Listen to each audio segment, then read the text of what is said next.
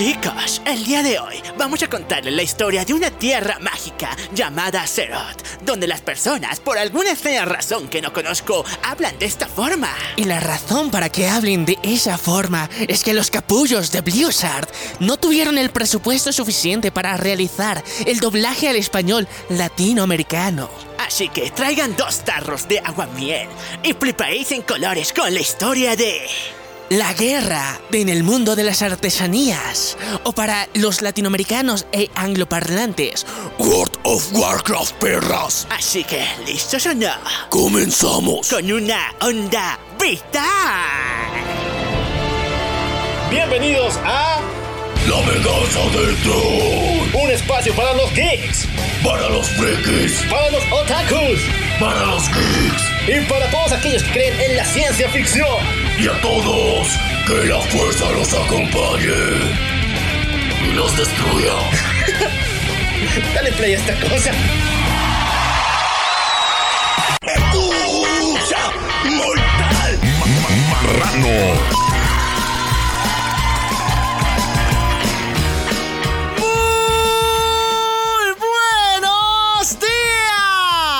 Tardes, buenas noches, buenos viajes trascendentales, buenas fumadas poderosas, buenos topos para ti, también para mí y buenas waifu para todo el mundo. Yo soy el cual Y yo soy Menia.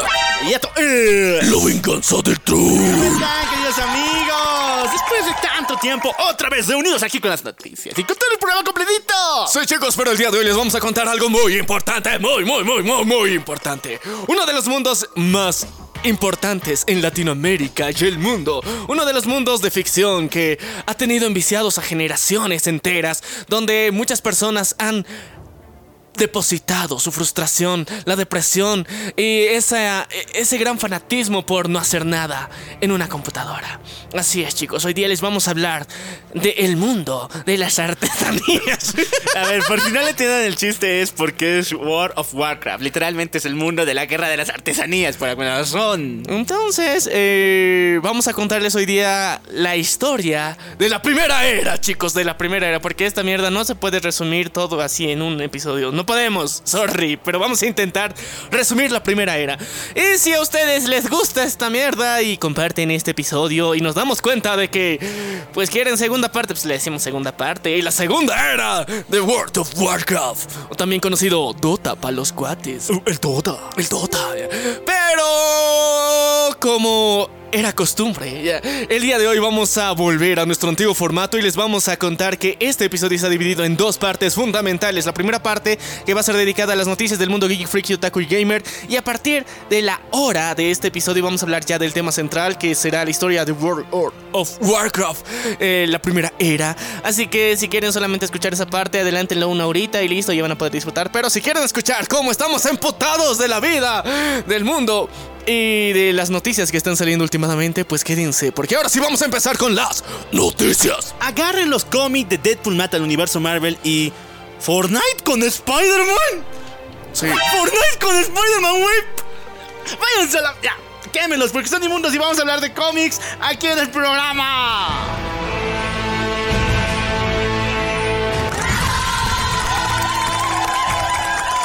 Muchachones, Spider-Man ha vuelto. Y sí, ya se con Fortnite, ya está el cómic confirmado. Noticia ya revelada. La segunda de esta semanita sería de que Spider-Man No Way Home va a volver a cines. Sí, muchachos, todo el mundo quiere que esa película se vuelva la más popular y la más taquillera, por lo cual se va a lanzar la versión super extendida el próximo 2 de septiembre. ¿Ah? Versión super extendida. O sea, le, le están copiando al tío Zack Snyder. Al tío Zack Sn- Bueno, hicieron lo mismo con Endgame, ¿no? O sea, querían superar a Avatar y lo lograron por, creo que medio mes. O sea, algo por o sea, estilo. mira, eh, mira, una cosa es hacer reestreno, pero otra cosa sacar versión extendida. Porque, o sea, de Avengers Endgame no, es- no hay ve- versión extendida. Ya Eh, está extendida esa mierda. No, está la versión extendida, pues con el Hulk CGI, con la eh, hija de Tony Stark con su visión rara. Sí, pero eso es eh, la edición especial del Blu-ray. No es la del cines. En cines no ha salido eso. ¿Ha salido? No ha salido en cines. En cines no se veía esa mierda. Solamente se veía en, en la versión Blu-ray donde tenías eliminadas y el Hulk. Y, bueno, y todas esas escenas no estaban terminadas. Porque no puedes, o sea, eh, existe una regla dentro del universo de la cinematografía que si no se ha terminado el render del CGI no se puede poner en cines. Solamente eso puede ir como material adicional dentro de un Blu-ray. Pero Avengers no ha, tenido escenas extra dentro de un. O sea, así con el CGI al 100%, sino han sido escenas eliminadas que están en el Blu-ray. O sea, el estilo de Avatar. Avatar tiene 45 minutos de escenas eliminadas. Con un CGI de pacotilla, así como para jugar, o sea, Counter-Strike, así. Pero se entiende, entonces. Eso es lo que James Cameron ha hecho, pero eso no lo ha mostrado en el cine. Porque, o sea, es de mal gusto para eh, el mundo de la cinematografía mostrar ese tipo de mamadas en el cine, porque eso sí es una falta de respeto hacia el público. Entonces, ahora lo que vamos a ver con Spider-Man es que directamente eh, vamos a ver las escenas que lo han eliminado, pero que estaban bien hechas desde el principio, y que lastimosamente algún pelotudo llamado John Watts ha querido cortar para no mostrarlo en el cine. Entonces ahorita van a sacar más plata con eso. Entonces, obviamente lo vamos a ver. Eh, sí, obviamente, chicos. Eh, sí, sí, sí. Sigamos todavía con los cómics. Bueno, un poco con las series. No sé si es una película o serie o algo por el estilo. HBO Max ha confirmado otra serie de DC Comics. En este caso, del Sargento Rock. Todo el mundo parece y homenaje a este sujeto que es uno de los personajes más importantes de la era anterior a los cómics. Estoy hablando del fantasma, de Spider, de El Espectro. O sea, esos justicieros, Rock es lo único de los sobrevivientes que ha tenido DC Comics. Y tan importante es que actualmente también es un símbolo de parte de la comunidad LGBT, ya que fue uno de los primeros eh, superhéroes o héroes en eh, revelarse abiertamente gay. Y bueno, con esto, nuestro querido comandante Rock va a llegar con una serie, una película en HBO Max para enfrentarse a pinches zombies. ¿En quién creen que está a cargo de la serie o película? Nuestro querido Bruce Campbell. ¿Quién? Bruce Campbell, el rey de Army of eh, Evil Dead. Ash, con las motosierras, que apareció en Doctor Strange. El que Ah. vendió pizza. Ya, ese, ya, ya. Ok, ya. Ya, qué bien. Felicidades. Y luego. Ah, sigamos con las noticias. Esta semana, en muchas, muchas comillas, que idiotas como, no sé, Top X y varios pelotudos, eh, mentira, otros babosos, dijeron que es cierto, en muchas comillas, se acaba de confirmar que ya está en realización un proyecto de los Thunderbolts. Sí, muchachos, ya se está diciendo que muchos personajes que hemos visto alrededor de series y películas como el Barón Zemo, Fan, eh, Phantom, el Winter Soldier e incluso Sabbath Abomination van a formar parte de este super equipo de villanos al estilo del Suicide Squad, pero de Marvel. Eh. O sea, la, la mayoría de nosotros sabemos que esta mierda iba a pasar. O sea, no, no. Iba a pasar. O sea, es, es obvio que se veía venir. Pero el, el detalle es que se están adelantando porque de alguna forma tenemos que tener una justificación para que todos estos cabrones se unan. Porque de momento solamente sabíamos que cada uno estaba haciendo su vida por su lado. Y eran felices. Entonces, ahora, ¿por qué se van a unir? ¿Cuál va a ser la justificación para que estos cabrones se unan y que supuestamente se presenten ante el mundo como una nueva línea de Vengadores que de alguna forma esté queriendo ser em, eh, la versión controlada de los Vengadores por el, por el gobierno. Mientras tanto, hay otra línea oficial de la que supuestamente, según las películas, nos van a obligar a que estemos del lado de ellos, que van a ser los Vengadores oficiales, que de verdad, o sea, son el legado de verdad de los Vengadores y que de verdad están aprobados por los antiguos Vengadores y que van a ser los, ¿cómo se diría? Los, los underground, los que van a estar no del lado del gobierno, sino del lado de la justicia. Y ya se ve venir, o sea, ese va a ser el formato que va a manejar Marvel, se nota, pero hay que esperar cómo lo ponen. Porque ahorita ya, oye, Iba, vamos a cambiar a otra noticia también justo con esto. Uy, ya. Porque eh, Miss Marvel se ha estrenado esta semanita y hemos visto cómo están poniendo a Kamala Khan. Y tengo que aceptar algo que, que sé que para muchos les va a sorprender. Pero, Vino de ti. y, y más de mí, vi- viniendo de mí, ya. Es que eh, nuestro querido amigo Kevin Feige, ya, este cabrón sí sabe hacer inclusión. Este cabrón sí sabe hacer inclusión porque en Moon Knight y en, y en Miss Marvel ya hemos visto que hay inclusión, pero, o sea, buena, no al estilo Disney genérico que siempre es de la patada y que es una patada en los huevos y que te sientes de que qué mierda estoy viendo, sino de una forma más tranquila, o sea, más allá de que a, Moon Knight le hayan hecho un, un chingo de ships con él mismo de- dentro de, de internet, porque he visto un enfermos. chingo de gente enferma que le está haciendo fanarts muy cochinos. Marrano. Sí, más ranos de porquería. Pero ya, la cuestión es que, o sea, están haciendo un chingo de, de fanarts. Pero eh, ahorita con, con Miss Marvel, la inclusión que han hecho, digamos, a la cultura que es de pakistaní, o sea, está muy bien hecha, muy bien fundamentada. Están respetando, digamos, eh, cómo ellos mismos se relacionan entre sí. No han hecho un whitewashing, digamos, en ningún sentido tampoco. Entonces, yo creo que, que eh, Marvel en ese sentido sí está viendo la inclusión desde un punto de vista un poquito más cercano a la realidad. O sea, estamos hablando de mundo de superhéroes, sí, pero aún así la forma que, que lo están haciendo está mejor que, que lo que Disney generalmente hace. Ya era hora, después de Eternals y Shang-Chi. Sí, o sea, Sh- Shang-Chi técnicamente no es inclusión. Solamente le han puesto un chino y ya. bueno, después de Eternals, te- Marvel tenía que hacer algo bueno con la inclusión, ¿o no? Sí, o sea, E- Eternal se, se la fumaron de la buena pensando que necesitábamos algo más profundo y reflexivo y, al- y- y lastimosamente lo hicieron aburrido. ya. Entonces, eh, Eternals no es una mala película en sí, o sea, e- está bastante interesante, bastante buena, pero el, el pedo es que el, el- el ritmo al que te tienen acostumbrados con Marvel no esperas eso, o sea, es- o sea, con DC esperas tener así la- largas escenas de paisajes, eh, bonitas caminatas, cosas así bien visuales. Pero para, para Marvel no, entonces e- ese es el problema, o sea, han acostumbrado tanto a su público que sea bien pajero, digamos, en, que todo es acción todo el rato, que aparezca cualquier cosa, digamos, que todo el tiempo está mantener atento a la audiencia, que ya, ya generan malas críticas cuando hacen algo diferente. Entonces, yo creo que estamos yendo por un interesante camino y, y bueno, eh, hablando de, de Miss Marvel, eh, no está tan mal la serie como pensaba. Porque Naomi está peor. Al menos Naomi está peor. Sí, Naomi está peor. Y, o sea, Miss Marvel.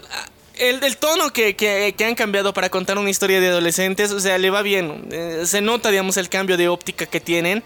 Y no sé por qué me recuerda un chingo. Y obviamente todos, todos los que han visto Turning Red se van a dar cuenta que es lo mismo. lo mismo. es lo mismo. Entonces estás de. Ok, están reciclando la misma idea, pero. Bueno, ¿qué le vamos a hacer? Hay un peso aquí que no me agrada tanto. O sea, me encanta la serie, toda la visualización. Incluso los mismos personajes están súper desarrollados.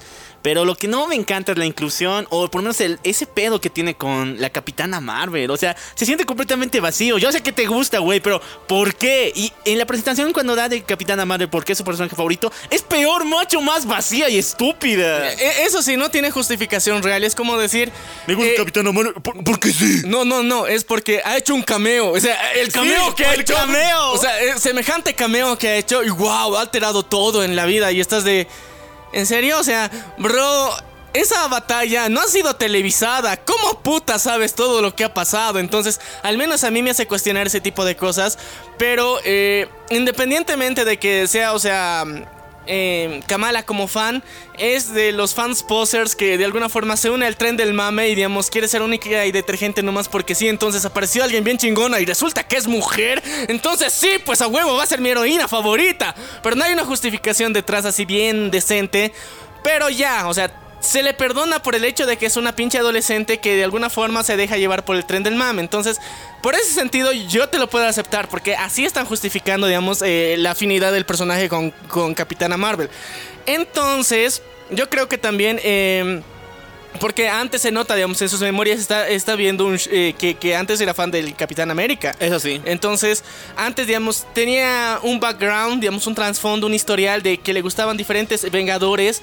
Y ahorita el último más no- novedoso que le ha parecido a ella y más poderoso, supuestamente, según la visión de algunos pendejos de Marvel. Ya, Capitana Marvel le pareció la más chingona, más poderosa. Entonces era de sí, me voy a ser su fan.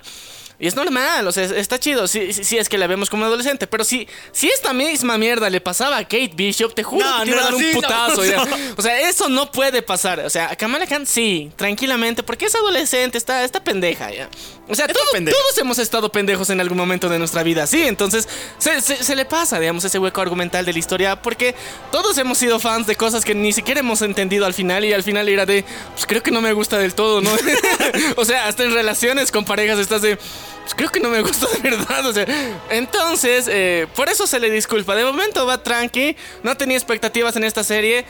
Pero tampoco las tengo ahora, solamente me estoy dejando llevar y sorprender si es que hay algo bueno que sale. Pero de momento no está mal. Tienen nuestro like, chicos, así que vayan a ver Miss Marvel. Sigamos todavía con las series de Marvel, porque esta semanita Doctor Strange, el cap... Bueno, eh, What If, el cuarto capítulo de Doctor Strange Supremo, ha sido nominado a un pinche Emmy. Primera... No, WandaVision fue nominada, ¿no? WandaVision fue nominada. Entonces, su segunda nominación. Pero igual perdió. Lo malo fue eso. Eh, está nominada, pero como mejor serie animada. Así que podría ganarla. Porque este año tampoco hemos tenido mucha evolución con lo que refiere al capítulo. Pero Diabolical sí le va a Ay, no, chingar. ni- no creo que sea nominado. Bien guaso está. Pero está chingón, pues, o sea, e- está muy... muy En un mundo perfecto, sí. Sí. Bien, bueno, Ya, ya. sean los Emmy, lo que sea, pero Es Diabólica lo- lo- tendría que entrar. Te- tendría que entrar, pero eh, sabemos que los Emmy hasta cierto punto es bien family friendly, entonces no creo que pase esa mierda. Pero aún así, tenemos que reconocer que la serie que está más chingona durante esta temporada, no, no es Obi-Wan, es The Boys, Oh, porque está chingona. Igual está bonito. Pero The Voice sí se las comió. The Boys se la enterita. comió porque Muy ahorita buena. está hermoso. Y es chistoso porque eh, Amazon, o sea, se, se las, se la preparó bien, bien decentemente porque dijo, ok. Vamos a lanzar, o sea, el 2022 vamos a lanzar nuestro caballo de Troya así de la forma más potente y reverente del mundo. Primero entramos con The Boys y luego con... eh, Invincible. No, con El Señor de los Anillos. Ah, el Señor de los Anillos. Entonces, Invincible también, obviamente. No, no le vamos a qui- quitar el crédito, pero The Voice está muy brutal. Ya tenemos cuatro capítulos que ya han salido, que ya se han publicado y están buenardos, están geniales, están muy épicos. Y lo que más tenemos que agradecer es que nuestro querido Homelander. Anthony Sí, Starr. Anthony Stark. Anthony Starr. sí. Starr. Eh, eh, El Amazon, Vengador para los que lo ven en español latino. Ya. Amazon lo hizo, chicos. Está súper buenardo. Y su Eh, caballo eh, de Troya. Joder a Marvel. Sí, sí, o sea, más, más allá de joder a, a Marvel, lo que me ha emputado era de. Bro, o sea, si estás viendo, eh, o sea, The Boys en español, lo que más te va a fregar la historia va a ser algo llamado. ¡Caporal! ¿Quién putas? ¿Por qué? O sea, Ya, chicos. Dios bendito, ¿por qué dejaste que sucediera esto a nosotros? Nos rebotaron la maldición, pinches gallegos de mierda. Somos de Bolivia. Aquí existe una danza llamada los caporales, pero se los juro, se los juro, yo ni siquiera sé qué significa un caporal. En mi vida he entendido el concepto. Ahora me lo ponen en The Voice y yo qué, o sea, confundido por dos, ¿por qué? Porque, a ver, a ver, ya. Yo, yo les pongo contexto. Según, según mi, mi versión de la historia, es que en la época de la colonia, los. eh, los caporales eran los, eh, ¿cómo se dirían? Los guardias, como decir, que, que cuidaban que los eh, esclavos no se escapen. Eran los que te daban el látigo si es que lo necesitabas. Ese cabrón era el caporal. Capataz. Capataz o caporal también lo mencionaban cualquiera de esos dos. Entonces, ahora, gracias a eso, hay una danza que tiene referencias a los afrobolivianos en Bolivia. Que, que los llaman caporales también, por eso tienen, digamos, toda su, su outfit mamadísimo. Pero en The Voice no está justificado, cabrón. Ese cabrón en inglés se llama Soldier Boy, el Y en chico gallego- soldado. En gallego es el chico soldado. Pero, o sea, se respeta, cabrón. Entonces, en Latinoamérica, ¿qué? Nos pasaron la maldición, nos dijeron, te toca, o sea, tu turno. ¿Qué pedo? ¿Qué hicimos mal? Es hora de cagarla. Sí, es, es que, a ver, el Homelander está difícil, o sea, traducirlo de alguna forma. El patriota en gallego. Es lo mismo, mira. Sí, pues, o sea, e- eso podría ser más, más funcional, pero aquí es el Vengador. Estás de ya, ok, suena chido. Pero caporal, no mames, ¿por qué? O sea, es, es de las únicas cosas que puedo reclamar de The Boys, porque el resto está muy bonito, está hermoso, muy bien hecho, como las dos anteriores temporadas, pero esta vez ya eh, llegamos a otro nivel de irreverencia que está muy chido. Yo creo que nos están jodiendo. O sea, tómalo por el lado amable de, de Amazon y The Voice. ¿Por qué? Porque Latinoamérica ha fregado muchos nombres de superhéroes. Entre ellos tenemos Aguja Dinámica, Double Dragon. E incluso hasta el día de hoy seguimos jodiendo con los nombres de Bruce Wayne. Decimos Bruno Díaz, Ricardo Tapia y otras mamadas más. Sí, pero eh, es que mira, eso pasó hace 20 años. No, sigue todavía madre. lo de Bruno Díaz. ¿Qui- ¿Quién le dice a Bruno Díaz? A ver, busca. Las series animadas de DC, a ver, los que eh, vean las series animadas, díganme que no está así Bruno Díaz. Eh, dice Bruce Wayne. No, dice Bruno. Entonces, Ya la viste en inglés, entonces es que tarda en salir el doblaje en español, entonces yo lo veo en inglés. Yo, yo me Así que chicos, creo que es, la forma de decirnos a nosotros que le hemos cagado y que ya no tenemos que dejar... eh, Ah, ya, a ver, ten- ya, lo, lo tomaremos por el lado del mame. O sea, Amazon y The Boys en sí eh, les gusta joder, ya. Y, y lo hacen muy bien para el colmo. O sea, nos, nos mostraron una versión de Ant-Man que todos soñábamos. Entonces, eh, una versión homosexual, ya. Pero aún así. Eh, vimos cosas que de alguna forma eh, estaban jodiendo las referencias a Marvel. Entonces, también para joder a Latinoamérica, pues les aplicaremos la que ellos les aplican a los españoles. Entonces, ya, de, de ese lado lo vamos a tomar, pero aún así me ofende. Ahora sí. Seguimos, bueno, vamos ahorita con... Ah, ah, la noticia, ¿cuál era? Era que hay una cuarta temporada confirmada de The Boys. Sí, chicos, en la tercera no va a terminar todo. Va a estar buenardo, chicos, va a estar buenardo. Sigamos todavía con Marvel, porque esta semanita, uno de los más grandes escritores de toda la historia. Eh, Mark, White ha vuelto desde Irre- Irreme- Irremediable y también hablamos de Kingdom Come. Ahora vuelve con el Capitán América para realizar su nueva saga llamada Captain America Sentinel of Liberty. En eso se va a tratar no solamente de volver a recrear al Capitán América, sino también de su vida como Steve Rogers porque ha decidido volver a la escuela de dibujo. ¿Qué? ¿Qué, qué retos más difíciles? Puta, no mames, ya. Volver a la escuela de dibujo. O sea, no, no es por eh, despreciar a los que estudian artes, ya. No- sé que dibujar no es fácil.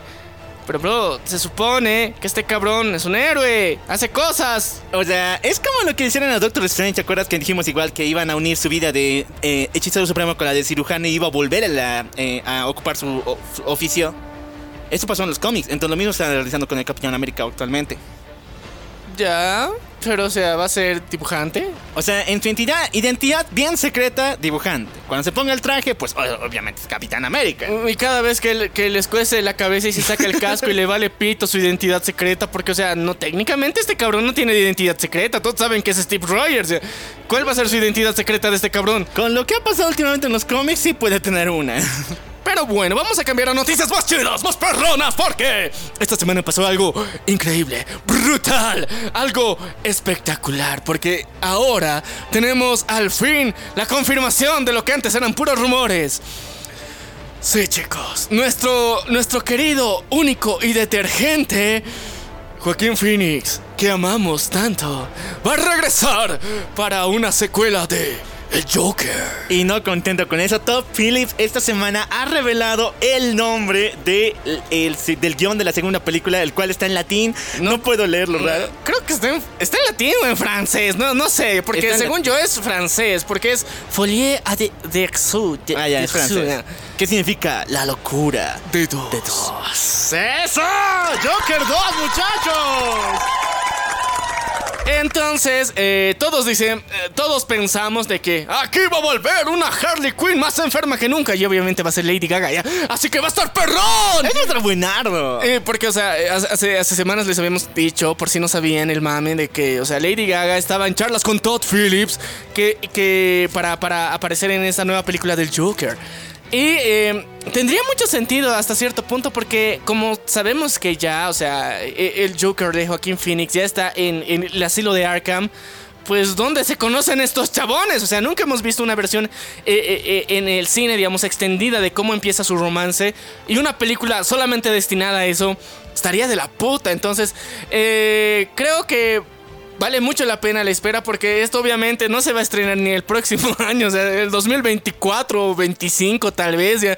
Pero eh, sabemos que el, el trabajo que ha hecho Joaquín Phoenix y que, que- que- que técnicamente también ha hecho Todd Phillips para esta película ha sido muy, muy importante. Y, o sea, a Todd Phillips, que todos le recordaban más por las películas de qué pasó ayer, ahora saben, sabemos que tiene otro tipo de visión de- del cine que, es bastante chingón. Entonces, le estamos dando esta oportunidad tan, tan genial de, de que nos muestre una, un romance Loca. loco. Y yo creo que tal vez el, el nombre nos puede decir de que, ok, va a ser con Harley Quinn.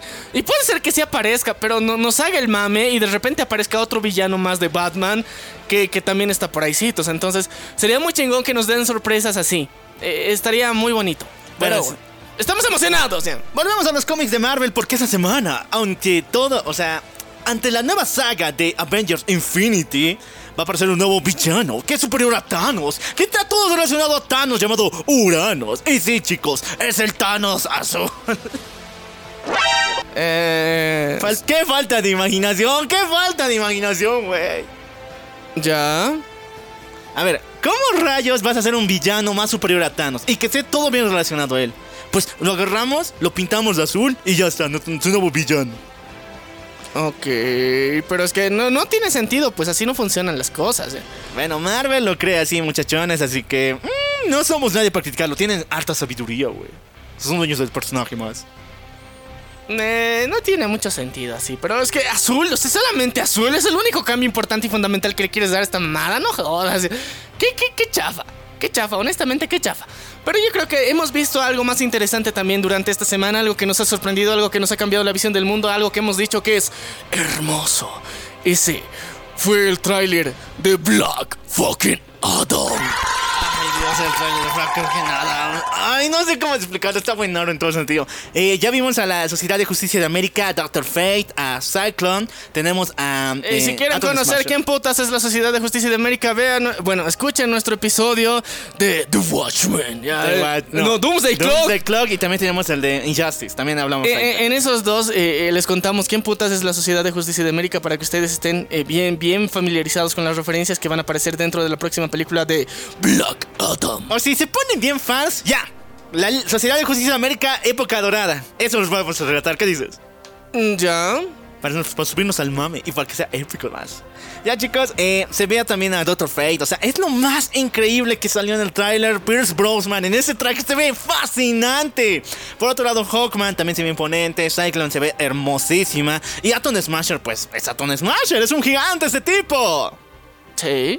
Eh, así que va, va a estar interesante cómo nos están mostrando porque, o sea, lo más perrón de todo esto son sus trajes, bro. Los trajes. Esos trajes, cómo de hermosamente bien hechos están, porque, o sea, a diferencia de la CW, o sea, cuando se hacen películas en DC, pues, o sea, se toman la molestia de hacer los trajes más icónicos y a volverlos realistas, porque en los cómics estás de, ah, está chido, pero ¿cómo sería en la realidad? Pero aquí los transportan a la realidad y se ven de puta madre, bro, Doctor Fate, está hermoso ese cabrón. Vamos a ver, eh, muchos han dicho también las referencias que hay, obviamente, y que se parecen un chingo en el tráiler de, mm, de, ¿qué se llama? Iron Man 1 con el de Black Adam derribando el avión. Y sí, es obvia la referencia y se nota mucho que, que técnicamente casi plagiaron los planos. Pero más allá de eso, eh, la Sociedad de Justicia de América, ven. Además recuerden, M- Marvel plagió primero. Marvel plagió primero. Sigamos. Bueno, eh, me va a encantar. Vamos a ver a Black Adam en su época de esclavos, revelándose como un dios ya en los 90, creo por el estilo, algo estilo me han dicho. Y ya enfrentándose a la Sociedad de Justicia de América y uniéndose a ellos para próximas películas. Y sí, posiblemente tenemos el cameo de Superman de alguna u otra forma, pero las cosas van a nivelarse por otro lado, porque muchas en los pilares más horribles de DC, Walter Hamada y todo su crew de malditos van a salir de ahí próximamente. Va a estar interesante porque eh, al fin, de alguna forma, Warner se está purgando de la gente tóxica. ¿ya? Bueno, pero quien no le va bien, o sea, a quien tenemos que tener misericordia, en serio, si lo ven en la calle, le van a dar unas moneditas, por Le, le van a dar un abrazo y le van Un a decir, abrazo. bro, no es tu culpa. Esta semana Morbius intentó relanzar su película, haciendo un reestreno para de esta forma poder eh, llegar a más hogares, iluminarnos con esa gran obra cinematográfica. Pero nosotros, malditos desgraciados que no entendemos el cine, no fuimos a verla y la volvemos a volver una de las películas más bajas en taquillas en la historia por segunda vez. ya. O sea, ¿cómo? O sea, se reestrenó Sí. para ganar un poquito de plata. No le funcionó. Ya, a ver, tenemos que reconocer que no sé si yo me estoy volviendo muy ruco, qué pedo. ¿Dónde putas han visto memes de Morbius? Yo no los vi. ¿Dónde? ¿Quién cabrones vio esos memes? ¿O, o quién putas son lo- lo- los encargados de Sony que ven memes randoms do- que se hacen trend en no sé dónde? O sea, yo no sé dónde putas se ha vuelto viral los memes de Morbius porque yo no los vi. Sí. Te juro que yo no los vi en ningún lado. O sea, algunas referencias sí, pero hace tiempo, o sea, no recién. No, tal vez en Gringolandia, tal vez, o sea, no sé, yo me esté equivocando, pero no, o sea, esta mierda no pasó aquí. Entonces yo creo que eh, estamos teniendo unas raras expectativas sobre lo que está pasando en internet y que las empresas están volviendo muy rucos en, en saber medir. No, no, o sea, en, en medir cuál es meme de verdad y cuál es mame. Entonces, el meme real es, sí es viral, pero el mame es temporal. El mame dura horas incluso y desaparece de la nada. Y estos cabrones, ah, mira, mira, el mame que están haciendo con nuestra película que no ha ganado mucho. No, cabrón, era mame, entonces no era meme. era mame. Y, y se lo tomaron tan en serio que lo quisieron aplicar y le salió el tiro por la culata. Tienes que ser muy malo, muy malo para reestrenar tu película y que no te resulte y pierdas más plata, güey. Sí, pues es que, bro, o sea, reestrenarla significa otra inversión. Y sabes que Morbius no es buena, carnal, o sea, no es buena. Y aparte ya está disponible para que lo veas desde tu casita. Si es que esa opción tal vez hubiera estado no disponible y la gente tal vez por el mame en Gringolandia yo creo hubiera ido al cine y hubiera visto así, ok, ya continuemos viéndola. Pero como ya está disponible para que la veas en tu casita, estás de... Me vale pito, la veo en mi casa y ya. Y aunque la ves en tu casa, no es buena. O sea, es, es muy mala. Con M de mucho. Ya. Con M de Morbius. Así de mala es. Entonces eh, le salió el tiro por la culatation y fue horrible. Pero bueno, vamos a cambiar a otra noticia que sí es hermosa, sí está bonita y sí está bien hecha. Porque A ver. ya tenemos más previsualizaciones y el posible primer tráiler que va a salir la siguiente semana, pero ustedes tal vez ya la vean, de nuestro querido amigo El Sueño, Sandman. El sueño. Me encanta Sandman. O sea, igual como los trajes, o sea, y toda la, escenografía, toda escena que está en esta mendiga serie está hecha sí o sí para ser icónica. No sé cómo la hizo Neil Gaiman, pero todo lo que soñó está plasmada en esa madre. Es que imagínate, un cómic en blanco y negro, cabrón, en blanco y negro. Ahorita lo estás viendo su representación con colorcitos. Está de la puta. O sea, muchos están puteando porque la muerte es negra. Pero. Si lo pones así, sí se escucha mal, sí se escucha mal, pinche racista. Pero es que la muerte es oscura, viene detrás de ti y te quiere perseguir y te quiere dar putazos. Pero, o sea, no va a ser muy amable que digamos, pero en los cómics sabemos que es técnicamente la hermana de Morfeo y es blanquita. Es el sueño de muchos, es una gótica cool. Pero ahora va a ser una dark gótica, o sea, una uniga gótica culona. Entonces va a estar interesante también, así que yo creo que hay que darles... Sé que es Netflix y eh, no hay mucho beneficio de la duda con ellos, pero bro, esta vez lo supervisó Neil Gaiman. Neil Gaiman, cabrón. Entonces, este cabrón sabe lo que hace. Además, hay que dar un poquito de voto de confianza a Netflix porque recuerden que la anterior semana ha despedido a muchos trabajadores que con esa línea de pensamiento woke, es decir, de eh, las que apoyan a todo lo que sea inclus hiper inclusividad dentro de sus series y formatos. Y de hecho, muchas personas lo clasificaron como una especie de ataque contra los mismos, eh, la- las mismas personas que estaban manejando esa ideología. Pero en realidad eh, simplemente eran unos maricas que querían devolver su trabajo. Pero ya, la cuestión es que independientemente de eso, eh, sabemos que eh, Sandman viene con un toque muy importante que va a ser la diferencia, que es que su propio autor está eh, haciendo comproductor y también es- está siendo supervisor de toda su obra. Entonces, eso yo creo que le da un plus muy importante, muy bonito que pocos han hecho eh, dentro de esta industria y que más bien Neil Gaiman sigue vivo para hacerlo. Entonces, que es, que es muy importante porque la mayoría de los autores mueren antes de que sus obras se vean estrenadas y reflejadas en una serie o película. Es bonito cuando el autor está inmiscuido. O sea, Garth Ennis en The Boys también está ahí. También tenemos a nuestro Neil Gaiman aquí, chicos. Así que crucen los dedos para que Alan Moore algún día se le, cruz- le- se le vaya lo malito, lo enojón. O que también Mark Wade esté a algún lado con Marvel o con DC. Porque sea increíble. Bueno, ya les había dicho al comienzo. Sí, chicos. Marvel y Fortnite. Número 1. La próxima semana se lanza este cómic crossover donde los héroes de Marvel irán al mundo de Fortnite, donde tú con tu niño pez, con tu metralleta culera y con tu eh, modo de construcción podrán aniquilarlos. ¿Qué? ¿Por qué? No sé, ¿por qué con Fortnite? Ya, vimos Batman con Fortnite. Ya, una mierda. Pero popular. Ya. Ahora con esta madre, pues lo mismo se nos viene, pero esto sí va a ser muy, o sea. No, no se sorprendan si van a ver memes, repercusiones de este cómic, porque Marvel quiere sí o sí entrar al mundo de los videojuegos de una u otra forma. Y porque lo hemos visto. Que le ha ido mal, le ha ido de la mierda. Y lo mismo le va a ir tal vez a Midnight Suns, espero que no, pero Marvel no sabe hacer videojuegos.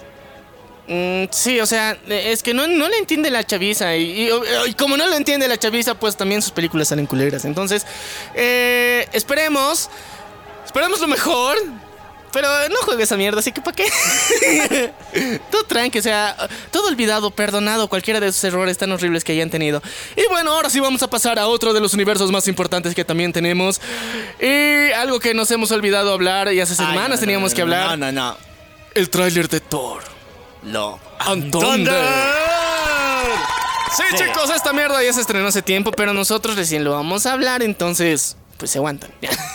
a ver, para empezar, muchas cosas que muchas personas estaban diciendo de que, bro, el asesino de los dioses, el carnicero de los dioses, ese cabrón va a venir de la nada y va a aparecer y va a ser el más chingón y va a ser interpretado por el gran, único y detergente y chingón, Christian fucking Bale. Y todos éramos de sí a huevo, va a ser una de las versiones más mamadísimas y chingonas que se va a querer romper a todos y va a estar brutal, o sea, qué hermoso, qué genial va a ser.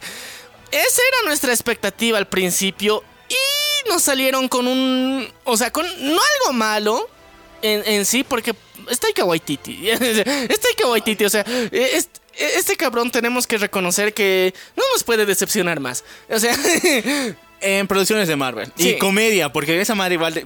cuando actuó en Free Guy también dio pena, ajena. Ya, independientemente de eso, sabemos de que este cabrón le gusta unirse al tren del mame y ya. O sea, el tráiler está muy lleno de referencias a los cómics como muchos de ustedes sabrán. Está bonito, está bien hecho. El, el pedo ha sido, digamos, Christian Bale. Porque el villano está en tratamiento de quimioterapia. O sea, que alguien me explique por qué el asesino de dioses se chinga a dioses con quimioterapia. O sea, no entiendo eso. Yo, o sea, no necesariamente creo que el, el outfit tiene que ser 100% parecido a los cómics y de ponerle, o sea, sus tentáculos más y todo eso. No es necesario, o sea, eso puede ser irrelevante. Pero ¿por qué hacerlo tan flaco, cabrón? O sea, ¿por qué? O sea, Christian Es Bale, como- lo hemos visto mamado. Se ve de la puta este cabrón. Pero también lo hemos visto flaco, como en el meca- mecaní, el maquinista. Entonces, eh, sí. Debe ser una referencia a eso. Pero independientemente de que sea referencia o no, cabrón, este se chinga dioses. ¿Entiendes? No puedes mandar al cuate en tratamiento de cáncer a matar dioses. No, eso no se puede, eso no está bien.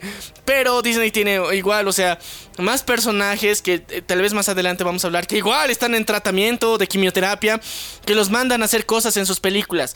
O sea, ¿por qué? E- Eso, o sea, que estés en tratamiento de eso está bien, pero se supone que estás débil de- del cuerpo. En ese momento no es tu mejor momento. Estás en recuperación. Tienes que ponerte mamadísimo, recuperarte. eh, y recién. Pero, bro, te vas a enfrentar a Thor. Y a Mighty Thor. Entonces. ¿Qué, qué esperas que pase con eso? Para mí está de la mierda eh, en ese sentido. O sea, ¿por qué lo han hecho tan, tan flacucha el carnal? Porque sabemos que Marvel sabe ponerles los asteroides más potentes a estos cabrones y en meses se convierten en personas mamadísimas.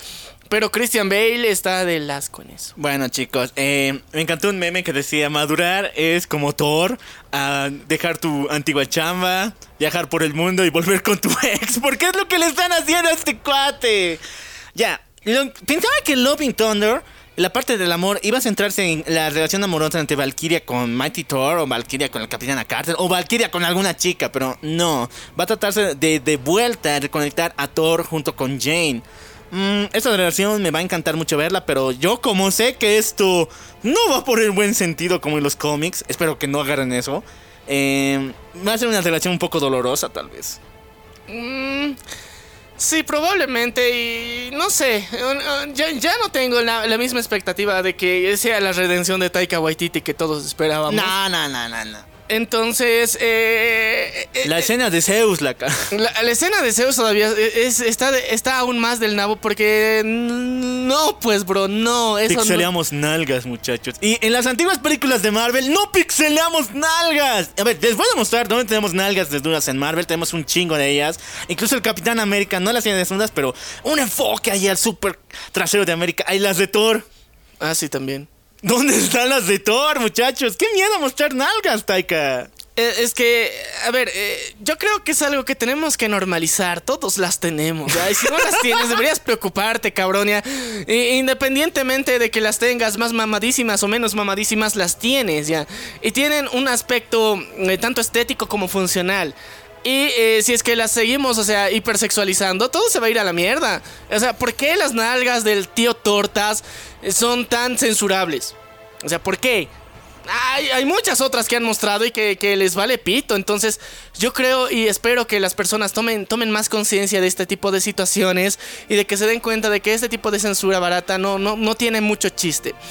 Pero bueno, vamos a continuar con el tren del mame final de alguien que siempre hablamos en este sector de las noticias y es nuestro querido amigo Ahorcarrucas. Ay, no, no, no, no, no, ese no, ya, ya, ya, no, ¿Por no. qué? Porque este carnal ha, ha salido una teoría muy perrona. Muy perrona en internet sobre qué, qué está pasando y por qué eh, estas actitudes que está teniendo Ezra Miller y por qué cada vez está metido más en estos pedos. A Ezra Miller lo han contratado en el universo de películas de DC para interpretar a Flash. Y dentro de este recorrido pasó algo fundamental hizo un cameo en El Peacemaker junto a Jason Momoa. Jason Momoa le dijo, jódete Barry, dentro del cameo. Entonces, nuestro querido Ezra se lo tomó muy a pecho y se agarró al personaje y dijo, se, se- emputó, o sea, estaba en el guion, pero aún así se emputó y, empezó a odiar al personaje. Quiere, quiere venganza, quiere vergárselo, quiere darle putazos y eh, quiere mandarle a conocer a Hitler, pero no puede. Quiere, que- lo intenta. Pero entonces él se recuerda algo importante. Pues Jason Momoa, si no lo puedo pegar porque me va a madrear y es más grande que yo, pero me recuerdo que es hawaiano. Entonces cuando te das cuenta de que es hawaiano dices, bueno, puedo chingarme a su gente. Y decide tomar venganza, irse hasta Hawái y a hawaiano que se encuentre hawaiano que es vergueado. Y así es como esta teoría corrobora cada uno de los procesos de, la, de esta increíble venganza que está tomando Ezra Miller contra el pueblo hawaiano gracias a unas palabras de uno de sus habitantes. Bravo, bravo, bravo. Tú, tú la resumiste bien. Ya, chicos, ¿qué pasa esta semana? Hay acusaciones muy fuertes contra Ezra Miller por corrupción de menores, muchachos. Una muchacha trans, así que no sé si es niña o niño, eh, sus, los padres de ella denuncian que Ezra Miller la ha influido mucho y la ha inducido al consumo de drogas y alcohol. Y actualmente ella se encuentra hospitalizada por sobredosis. Así que, muchachos, no sé cómo decirlo. O sea, eh, yo sé que no, ah, o sea, es su pedo si se relaciona con personas así. Y si su influencia llega a ser eh, mortal para varias personas. Pero lo que pasa aquí es de que este tipo está metido sobre polémica una y otra vez. Y eso no es tan normal. Y DC ya tiene que tomar cartas. No digas eso, bro. Porque ya las tomaron sobre eh, nuestra querida Amber Heard. Ya, se supone que, a ver, yen- yendo al final de todo esto, te- eh, Amber Heard va a ser borrada supuestamente de toda la película de Aquaman. Eso Antes era de, eh, se va a ser eliminada parcialmente de una de las escenas. Y al final le han dicho, solamente va a tener una escena. Termina el juicio y dice, no va a aparecer en la película. Y, y- y con, con eso técnicamente hemos cerrado, digamos, ese, e- e- es- esa firma de más de 3 millones de firmas que, que hay eh, online que decían que, que voten a Amber Heard de la película de Aquaman. Y pues se hizo realidad un sueño más, una fantasía más que, que- que nos puede mantener libres y felices, pero que... eh, de alguna forma va a afectar un poquito a cómo, cómo se va a sentir la narración de la película. Pero bueno, es por un bien superior, es por un bien supremo. Pero aún así, eh, tanto Amber Heard como ahorita Ezra Miller son dos, dos, eh, parásitos dentro de eh, Warner. Entonces, a, a Ezra Miller quisiéramos nosotros que se lo conservara. Pero el cabrón no deja que eso pase. Entonces, lastimosamente, eh, pues ambos están Andas valiendo verga. Y ahora sí, chicos, vamos con las noticias del mundo del anime.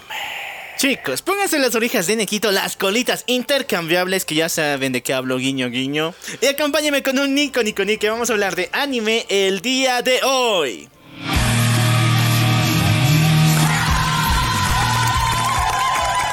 No sé por qué cada vez que hablamos de Re Zero, o sea, no sé por qué cada vez que pasa algo de Re Zero hay noticias de anime. Ya, muchachos.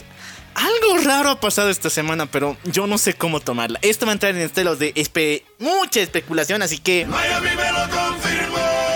Muchachos, se ha lanzado un, una especie de manual, o sea, es como una especie de folletito donde te explica de qué iba a tratarse la película Isekai Quartet. Pero algo raro pasa aquí porque nos revelan de que uno de los villanos, que es el señor un poco madurito, que tiene barbita más, realmente es del universo de ReZero. Y de paso, este es el primer Hoshin. ¿Quiénes, quiénes son los Hoshin? Hablamos de la familia de Anastasia, una de las candidatas al trono de Emilia, bueno, al trono de Lugúnica, mejor dicho De Lupnica. de Lu- Lugnica, pero el detalle es de que el primer Hoshin, según la leyenda, conocía a Flugel, el primer hechicero supremo del mundo de Recero, y también a Satela y al Santo de la Espada. O sea que este cuate es la persona más antigua que puedas imaginarte. Ahora, ¿qué tiene de especial toda esta información? Que al final del folleto de Isekai Quartet no aparece el logo de este, ni siquiera aparecen los logos de las, las otras franquicias, solamente aparece uno, que es el de Re Zero. Y este folleto, les digo, no está solamente eh, Hoshin, se encuentran también las otras villanas y hablan acerca de la película de todos los personajes, pero al final, a la contraportada, está su logo. Muchachos, estoy muy temprano a decirlo, pero Tapei ha comprado Isekai Quartet. A ver, a ver, justifica la mamada que acabas de decir. Muchachones, este cuate no sé de cómo. O sea, está volviendo en un businessman bien brutal. Tiene no sé cuántos universos esparcidos por todas partes: el anime, la novela ligera, los juegos de pachinko, los juegos para móviles. No sé de dónde saca la imaginación este güey. Y tiene mucho dinero. Por si acaso está ganando ahorita por montones. Lo que pasa es de que toda esta información que salen son oficiales dentro de Re Zero. El autor ya lo ha revelado.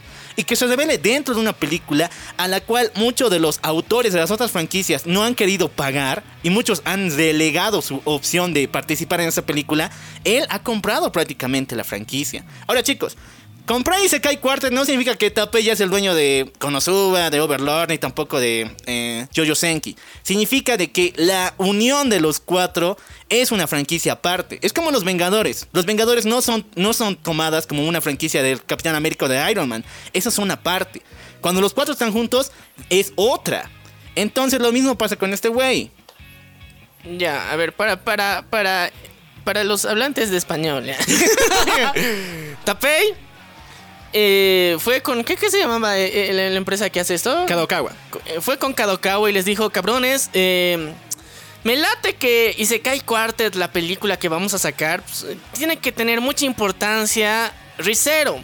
Porque, o sea, es mi creación, es mi bebé y lo quiero mucho. Entonces, eh, quiero yo poder hacer el guion y poner guiños a mucho de la historia porque pues, es la más importante que tenemos. Entonces, ¿qué les parece si yo financio la película? Que hago todo el guion y que todo esté direccionado a que todos reconozcan que la supremacía de Rizero. Prácticamente. Y, y- y los de Kadokawa, ¿tienes plata? Sí, ya, entonces haz, haz lo que quieras, bro. Pero mm, eh, como nosotros tenemos las licencias para hacer estos chivis de- del resto de las franquicias, entonces ustedes encárguense directamente de esto. Entonces, eso es lo que pasó tras bambalinas. Creemos nosotros, es una teoría loca que nosotros podemos decir que.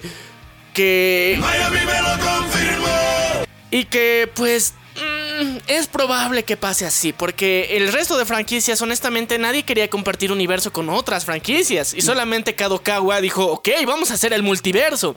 Y luego Tapei dijo, ah, con que multiverso, pero el, universo más importante de este multiverso va a ser Rizero. Ese es el punto, o sea, chicos, les digo en serio, nadie quería participar de este proyecto. Si bien la primera temporada todo el mundo dijo, oye, güey, hagamos un crossover entre las cuatro franquicias, puta, va a estar brutal, ¿no? Estaba súper y ha recibido una calificación muy buena. La segunda fue el fallo más feo que ha habido. Aun- aunque incluyamos a Naofumi y los otros, los capítulos se volvían aburridos y su visualización ha caído bien desplo- al desplome total. Sí. La franquicia un cacho quedó olvidada por la segunda temporada. Y con esa película ha vuelto a renacer. De hecho, con esta muchas personas no saben que se acerca una. Entonces, obviamente, quien tuvo más plata y más influencia en esta madre fue este tipo de Tapei. Porque el de Overlord dijo en declaraciones propias de que no iba a participar en ningún proyecto relacionado con este crossover. Porque van a piratear la película, güey. Pero ¿Qué importa? Sí, ojos que no ven, corazón consciente. Van a, van a quitarme plata, güey. Si yo doy plata, me van a quitar papi, Mira, la cuestión es que aquí Tapei dijo, businessman soy yo, aquí lo importante es que el guion me, me favorezca a mi franquicia, porque sí es mi franquicia, los derechos los volví a recuperar, entonces a huevo que lo voy a hacer como yo quiera. Y está bien, o sea, es válido que, que él haga lo que le cante de los huevos, pero independientemente de eso, es una situación extrañamente conveniente para Tapei. Así que esperemos disfrutar mucho de esto y técnicamente les van a dar en esta película tremendo spoiler de, de, Rizero. Rizero. y obviamente Rizero eh, va más lento que una tortuga esta mierda. Y sí, el año pasado tuvimos segunda temporada, pero o sea, en, en términos de avanzar en, en trama, va lento, va muy lento. Y tal vez después de que salga esta película les contemos qué onda con Rizero hasta donde haya salido. Tal vez, tal Por vez, ahí, tal vez. por ahí, muchachos. Ya, pero bueno, vamos a pasar a otra de las noticias mega ultra importantes. Sí, chicos, esta semana han censurado brutalmente así, hasta buscarle, doxearle, secuestrarle, llevarla a Hawái, hacia esas islas malditas, a una artista de Twitter que sacó una versión un poco... mm, Rica. rica, un poco subidita de tono. Marrano. Del personaje de Anya de la nueva, bueno, de la actual serie de Spy for Family. Lo mismo me pasa ahorita. Eh, yo publiqué un. O sea, ni siquiera es una imagen editorial, o sea, ni siquiera es un doujin, solamente es como una, un, un meme, un fanart simulando de qué va a pasar. Ni siquiera existe esa madre. Y todo el mundo ya me está funando, puta, güey, ¿qué te pasa con el editorial? No puedes hacer eso. Ya, eh, quiero romper sus sueños y esperanzas una vez más. Perdón porque lo haga, pero el anime no es real, güey. Por si no se habían dado cuenta, no, no es real, chicos. Sorry. Pero eh, eh, es cierto, o sea, no, no se lo tomen tan a pecho. eh. Eh, a ver, sé, sé que ahorita el- el- uno de los animes del momento es Spy Family, ¿ya? O sea, Algún día hablaremos de Algún eso. día vamos a hablar al respecto. Pero eh, está muy bonito y todo lo que quieran, pero tienen que entender que no se lo pueden tomar tan personal. O sea, nosotros nos tomamos personal las cosas, pero luego las dejamos ir. O sea, ya ahorita estamos hablando de netorare. Es tradición japonesa el netorare. O sea, en la vida real pasa eso, cabrón. O sea, los japoneses lo ven con ojos bonitos. O sea, le guiñan, guiñan. O sea, así de emocionados están por este tipo de cosas. O sea, está normalizado incluso dentro de las relaciones familiares el netorare. Eh, y, y luego ellos por eso lo han fetichizado a, a ese nivel. Entonces, en Latinoamérica tal vez no lo vemos de la misma forma. Pero no se ofendan, cabrón. Este es el mame que hemos traído de Japón a Latinoamérica. Muchos de los olds eh, en, en anime lo entienden. Pero lo- los noobs que solamente ven la versión eh, doblada al español de los no, animes, no. ellos no entienden estas referencias, no entienden estas madres. Entonces, chicos, bájenle tantito. O sea, no es necesario que se lo queden tanto. Relájense, relajen la raja, estén tranquilos, respiren hondo y sigan con su vida. No es algo problemático esto. Chicos, si ustedes profanan a sus personajes favoritos, porque yo sé que lo hacen de una u otra forma, viendo vainilla en el horario, como se den las ganas, dejen a la gente profanarlos. O sea, esto es una comisión. Alguien pagó por esta madre y recibió plata. Entonces, ese es un trabajo y hay que respetarlo de alguna forma. Sí, es, es que imagínense, o sea, hasta muchos de estos eh, artistas e ilustradores en internet, o sea, las fantasías de gente perversa, o sea, ellos la- las materializan o las visualizan para que los puedan disfrutar mejor. Y eso no significa que tú las vayas a compartir. O sea, si no te gusta, pues te vas al, al material original y listo. No tienes Sí, por qué emputarte con nadie.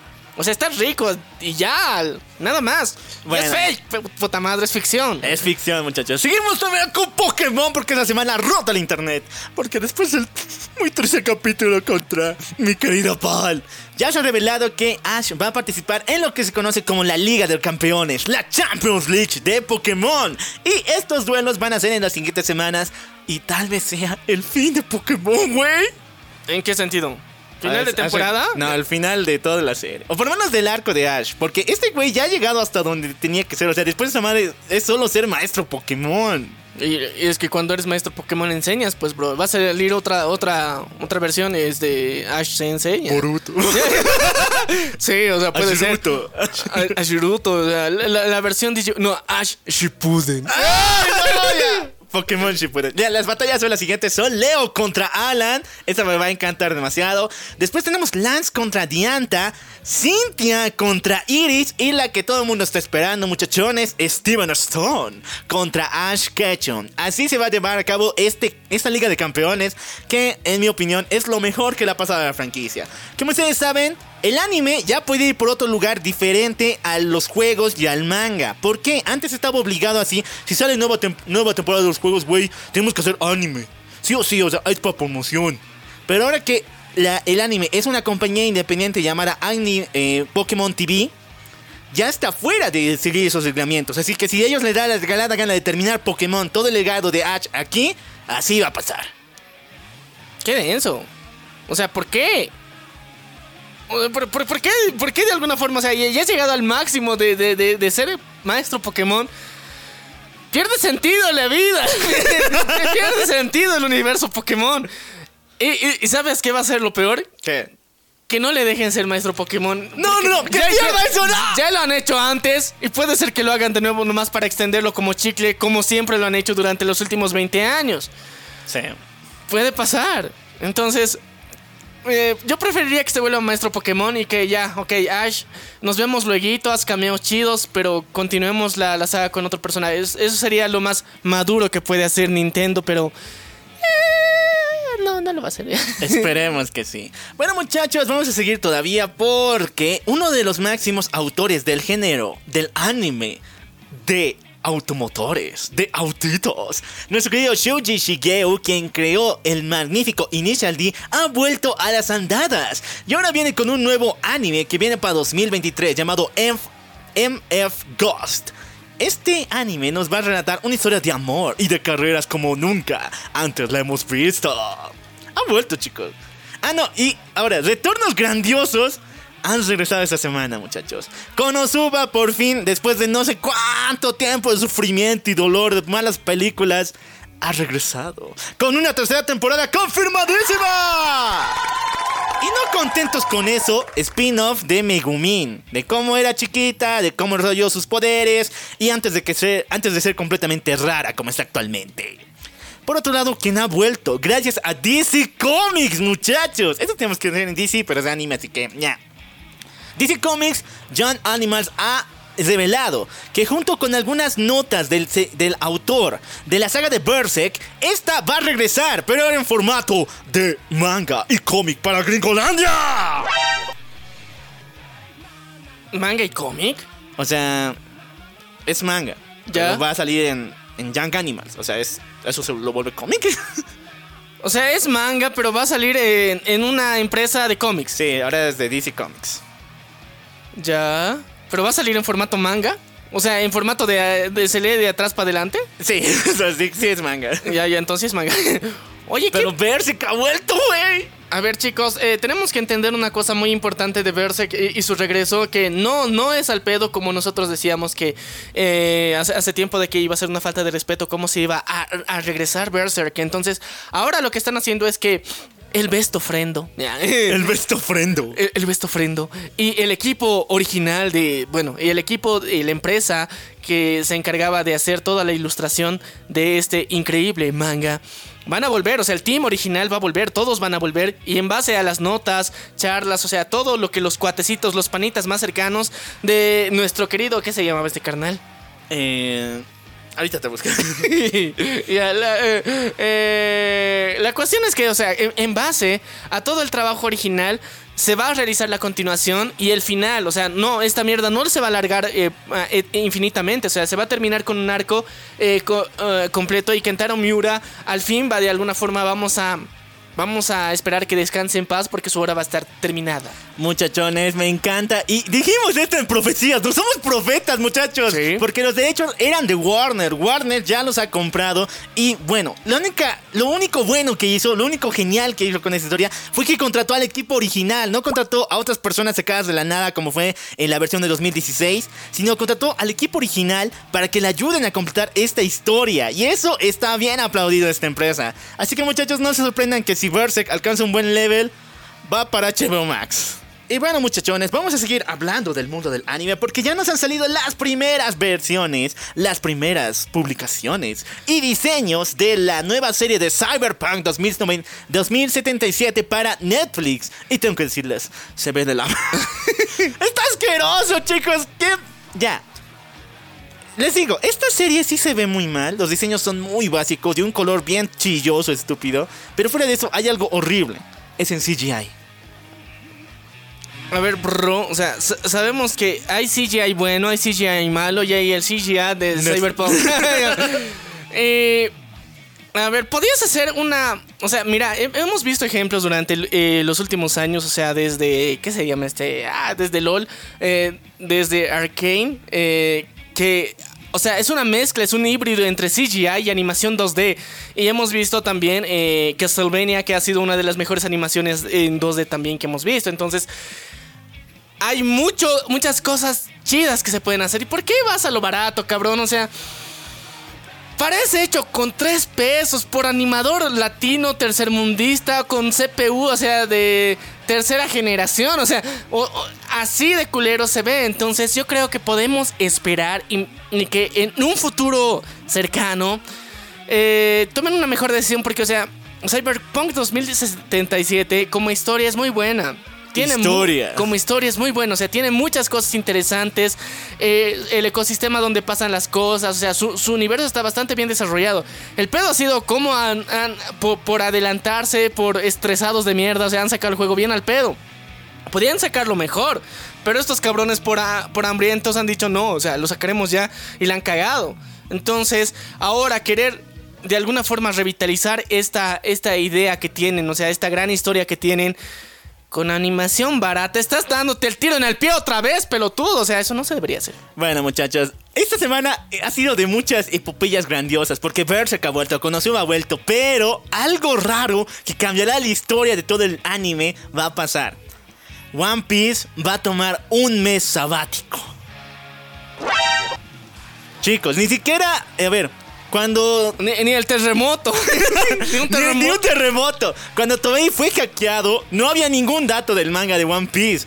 Pero aún así, los cuates se reunieron, trabajaron día y noche para reponer los cuadros que pudieron sacar. Y actualmente que eh, Toei está, van a tomarse el lapso para producir nuevos capítulos del manga. Con esto, y no contento con ello, el mismo autor, Echiro Oda, acaba de señalar que este arco que se prepara, el que, por el que van a tomar un mes de descanso, es el último de One Piece.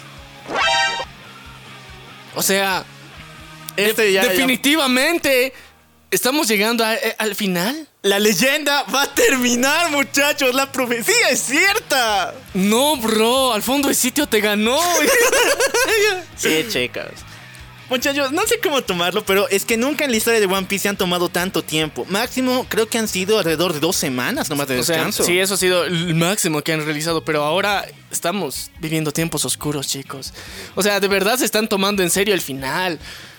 El final de Pokémon, el final de One Piece. Bro, estamos llegando al final de una era, pero hablando de One Piece, Ay, no, recordemos que One Piece Red viene, bro. Ah, sí, también. Y no, esta semana también Netflix ha sacado el tráiler sneak peek de la nueva serie live action de One Ya, eso no vamos a hablar, no, no quiero tener miedo de esas cosas porque sabemos que va a estar del asco, pero... Pero va a haber película de One Piece Red que va Sí, a ser muchachos. otro de los arcos también que es importante que, que- que próximamente vamos a estar viendo en, en- en agosto.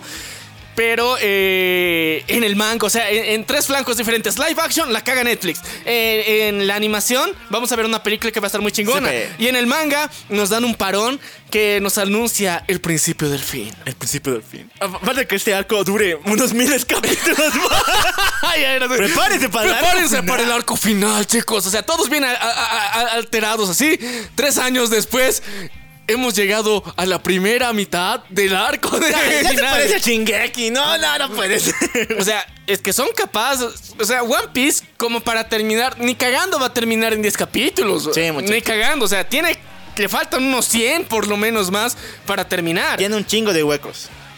Y, o sea, si es que lo terminan así porque sí, es porque no ha terminado y nos van a sacar otro manga que va a ser one shot de los rellenos que necesitamos No, para entender no, ciertas cosas. Entonces, según yo, nuestro querido autor, que no me acuerdo qué puta se llama. Echirora. Echiro ahora es buena onda este cabrón, mete relleno, mete relleno, pero es fundamentado, o sea, eh, bien, eh, trata de vaciar los huecos argumentales de una forma decente, o sea, eh, o sea, un arco que ha pasado en los primeros 100 episodios, lo resuelve en el, en el episodio 507, sí, pero lo resuelve, cabrón, o sea, lo resuelve, se da el tiempo de resolverlo, entonces, para mí que es mame.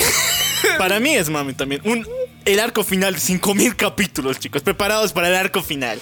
Ya, para finalizar, esto hay que tomarlo con muchas, muchas comillas. Así que de nuevo. Miami me lo confirmó.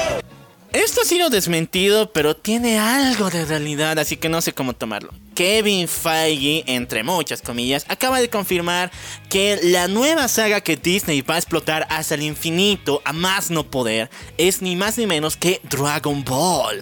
Sí, chicos, no se lo vendió a Warner, creo que lo están rentando. Y Disney ya tiene planes para lanzar los futuros proyectos en live action. Y tiene a Kevin Feige al mando. Y esto da miedo, bro. Da miedo. Da mucho miedo, da mucho miedo porque eh, es Dragon Ball, es infancia, o sea, el mundo entero se va a detener si es que lo hace mal. Y toda la reputación buena que ha tenido con Marvel se va a ir a la mierda. Ahora, el primer proyecto que va a tener Disney, como Disney, junto con Dragon Ball y Akira Toriyama, es ni más ni menos que esta película que se viene dentro de un, par de semanas, que es Dragon Ball Super Hero. Que al comienzo dijimos está horrible, y sí, está horrible, se ven los diseños bien cutres, bien ya bien al pedo con plastilina, pero la historia está más o menos interesante y obviamente el retorno de Cell. ¿Ves? Te he dicho. O sea, primero Freezer, Broly y luego ahora Cell. Majin Buu. Ma- Majin Buu en el futuro. Sí, chico. Entonces, eh, bro, están, están haciendo un refrito de sus ideas. El único detalle importante aquí, si retorna Cell, retorna Gohan chingón. Entonces, eso es lo emocionante. Y también vamos a ver a eh, Gotenks eh, eh, en su versión, o sea, fusión de, de adultos, versión adulta de Gotenks. Entonces, eso va a estar brutal también. Porque los niños crecieron, carnal. Esa madre solo se avisa en GT, pues. Sí, y ahora va a ser oficial. Así que eso va a estar, va a estar muy interesante, va a estar muy emocionante. El único pedo es que eh, si vamos a traer, digamos, una nueva saga que, que va a ser vilmente explotada, que sea Dragon Ball, está bien difícil de hacerlo bien. O sea, es que esos cambios que tienen que tener en el outfit todo el tiempo para las transformaciones, no es fácil. Eh, hemos visto artistas 3D que han hecho, o sea, o sea, los villanos sí pueden salir de puta madre. Pero se supone que Goku, o sea, y los Saiyajins en general, sus outfits son muy complicados de hacer. Y muy difíciles de aceptarlos si se hacen mal. Ese es el problema de adaptar anime a live action. O sea, los outfits y, las caracterizaciones que tienen los japos son muy loquitos. Y es bien difícil de transportarlo eso a la realidad. Así que bueno, ni modo.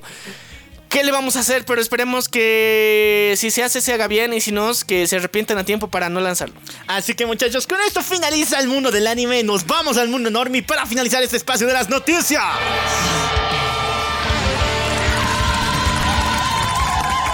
Ha vuelto. La, la bruja mala ha vuelto, güey. Voldemort ha vuelto. Chicos, Master of Universe Revelations ha revelado que va a tener una, una nueva temporada que se va a llamar Re- Revolution. Revelation Revolutions. Ya no va a ser Revelation, ahora va a ser revo- ahora va a ser Revolución. A ver, eh. Váyanse a la mierda, eso no y lo va a ver. ya. O sea, ¿qui- ¿quién ve esa mierda? Ya, ya. O sea, en la primera parte de la primera temporada, se todo se fue a la mierda. Nadie ha visto la segunda. ¿Y quién va a ver la, o sea, la continuación todavía? Alucinas, Netflix, alucinas. No sé qué te comes, qué, qué, qué cosas estás consumiendo ahí tu equipo creativo. Que se va a ir a la mierda esto porque nadie quiere ver esa continuación. Arruinaste infancias, ya no tienes esperanzas ni expectativas y estabas de, ok, chido, un universo posapocalíptico y que nos en- eh, entendamos cómo ha sido la evolución de este universo, pero no, la has cagado, o sea, por hacerla más madura, lo has jodido. Y bueno, continuando con cosas voldemorosas, Ay, no. tenemos que hablar de el Voldemort de Disney. Sí, chicos, porque se estrenó el tráiler de Pinocho. Él ha vuelto, chicos. Él ha vuelto. Él ha vuelto una vez más para, de alguna forma, ah, maldecirnos a todos y chingarse otro universo, sí. Porque eh, en el querido tráiler, y como estábamos mencionando eh, sobre el, eh, Thor Love and Thunder, pues no sé qué, obsesión hay con intentar y poner personajes que, que nada que ver. El hada madrina de Pinocho es uno de los puntos más em, importantes y bonitos de la película, porque es, una representación de que en ese momento, digamos, una hada de amor viene a salvarlo todo. Y ahora ponen inclusión forzada y eres de ok. Que el hada sea negro, bueno, que el hada sea una persona de color, no hay pedo, o sea, todo tranqui, está bien. Pero un hada negro que parece Voldemort, no, bro. O sea, no, eso no, no, no puede pasar. O sea, este cabrón, o sea, eh, o sea, igual esta vez pusieron un personaje bueno, salido de quimioterapia para directo a la película. O sea, era. Es la nueva moda. Sí, o sea, sacarlos de quimioterapia y ponerlos en una película. E- Eso no sé por qué. Ya, ok, mira, yo te aceptaba que sea negro. No había ningún pedo, era de, ok, es, es negro y Va todo a lo que pasar, quieras. va a pasar, es Disney. Es Disney, ya. Pero pon a alguien negro cool, o sea, que, que, tenga un outfit mamadísimo, o sea, que sea un hada, cabrón, un hada. Técnicamente es la representación máxima de la belleza, de la naturaleza, del amor, de todo eso. Y pones a Voldemort negro. Bueno, a, a Voldemort a negra, entonces... Está horrible. La película se pintaba muy bien, era de Tom Hanks. Vamos a ver otra vez a Pinocho eh, en versión de maderita, tal cual como era el original. Luego se va a volver niño. Y, o sea, todo eso estaba, estaba manteniendo unas expectativas bastante altas. Pero luego ponen un hada negro. Ya, ok. Es Disney, está en su eh, eh, etapa progre de inclusión forzada culera. Pero aún así decidió cagarla. No sé qué, qué, qué necesidad había de hacer eso. Te juro que, que es una de las cosas más chafas que hemos visto durante este eh, último tiempo y que eh, no espero una explicación coherente porque no la hay. Bueno, chicos, sigamos todavía con esto. por- Le, le pondrán pelo mágico, qué pedo. tal vez, No, tal vez. No, no tiene un pelo de tonta porque no, no tiene un pelo. ya. Ahora, tenemos que hablar de otra cosa muy importante que sí, chicos. Ya se ha estrenado algo muy, muy, muy sumamente muy importante. Stranger Things, la cuarta, cuarta temporada. Y sí, está hermoso, está, está bien hecho. Y sí, es- solamente es la primera parte. Y sí, solo faltan dos pinches episodios que van a durar dos horas cada uno. Ah, Sí, van a ser dos películas que van a ser el final de esta temporada. Y sí, está brutal, está, está increíble cómo, ha, cómo ha, ha salido hasta ahorita. Pero... eh, ¿Por qué tanto plagio? ¿Plagio? plagio de plagio. O sea, ahorita todo es un tributo y referencia a eh, Pesadilla en la calle Elm. O sea, todo lo que hemos visto en, en esta cuarta temporada es Freddy Krueger, en versión Stranger Things. Y lo han hecho bonito, sí. O sea, hay mucha gente, hay muchos. Muchos millennials, o sea, muchos eh, centennials, estos carnalitos que no entienden eso. O sea, qué originales. En las pesadillas te ataca y eras de. Cabrón, te falta un chingo de barrio. Barrio. De, de barrio de películas de terror, carnal. Porque, o sea, todas estas referencias son muy obvias, son muy claras al cine de terror clásico. Y aún así, todos lo ven ultra novedoso y yo estoy de puta madre. O sea, Stranger Things no es malo, o sea, está buena, está muy bonita la, la nueva temporada. O sea, como siempre han hecho un excelente trabajo. El problema es la gente que cree que esto es novedad. No, bro, no lo es. O sea, eh, por favor, revisa un cachito el baúl de recuerdos de, de tus padres y vas a darte cuenta que estas películas son referencias técnicamente, un cúmulo de referencias a toda una época hermosa que pasó en la realidad. Y que... Hasta las canciones, bro. O sea, Chicos, eh, también tenemos un capítulo aquí en La Venganza del Troll donde te relatamos la historia sangrienta de Freddy Krueger, uno de los personajazos de esta historia junto con la de Jason. sí, sí. eh, a- a- en un especial de terror. Así que, eh, no, por favor, no te pases de mamón. O sea, todas las cosas novedosas que ves actualmente ya pasaron en el pasado. O sea, imagínate, e- es como decir que, que o sea, no sé, Dua Lipa inventó eh, eh, el disco. ¡Ay, no más! A un pendejo que diga eso en Twitter le voy a dar un putazo, pero, o sea, hay gente que cree ese tipo de cosas. La época disco, eh, o sea, wow, qué increíble, o sea, eso nunca ha habido. Y luego ves así 10 años de, de muchas personas, especialmente niggas, que han hecho que la música disco sea furor a nivel mundial. Valen pito para este pendejo que no sabe de cultura general. Entonces, lo mismo está pasando con Stranger Things. O sea, Stranger Things como historia está muy buena. O sea, cómo eh, está ampliándose su universo, cómo estamos viendo, o sea, el, el pedo con los rusos, con la madre de Rusia. Está muy genial. Y si te has dado cuenta, durante esta época estamos otra vez con el pedo con Ru- contra Rusia. Porque Oye, Stranger Things, pedo. The Boys, o sea, otra vez estamos volviendo a ese mame. Entonces. No, me, me siento muy, muy, muy eh, set- eh, cincuentero, setentero, o sea, sesentero, de- donde había sido los pedos entre Gringolandia y la madre de Rusia. Están volviendo.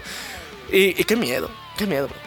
Nada, chicos, se preparan más cosas todavía. Eh, muchachos, esta semana se ha revelado que en los bocetos de arte de la película de Chip and Dale, que por si acaso sí aparece Goku, ya lo vi, aparece incluso Naruto, muchachos. Tienen que ver la película con cada detalle, cada minución en esa madre. Eh, Sí, chicos, o sea, Chip and Dale ha sido, o sea, el Multiverse of Madness que Marvel, ¿de qué Disney estaba? que, que, que, que- que queríamos todos, porque o sea, ahí vimos, o sea, el crossover de todos los todas las franquicias, independientemente del universo que sean, de la compañía a la que pertenezcan todos, o sea, desde Nick, o sea, desde Batman. Warner, todos estaban mezclados dentro de esto mismo y, y fue muy genial y fue muy épico. Entonces, si no han visto Chip and Dale, que nosotros éramos de, ok, esto va a estar cool, va a estar un, un poquito muy aniñado, muy infantil. No, cabrón, toda tu infancia la vas a ver reflejada en esto y está muy genial. Bueno, en los bocetos no aparecía Sonic feo. O sea, el personaje más carismático, el más genial de toda la película no aparecía. En su lugar iba a estar ni más ni menos que Jar Jar Binks, interpretado por el actor original, nuestro querido Ahmed Best. Pero obviamente esto iba a ser una, una proposición muy burlesca y de hecho en el guion iban a tratarlo de forma muy mala. Así que ustedes saben que actualmente este actor ha sufrido un bullying interminable por interpretar a Jar Jar Binks de Star Wars en, el, en la amenaza fantasma. Entonces volver a las mismas hubiera fregado su ascendente carrera porque actualmente él ya no está en el hoyo, se ha vuelto en un portavoz de Star Wars muy muy solicitado y muy querido por los fans. Así que por eso lo cambiaron y gracias a Dios por Sonic Feo, la nueva.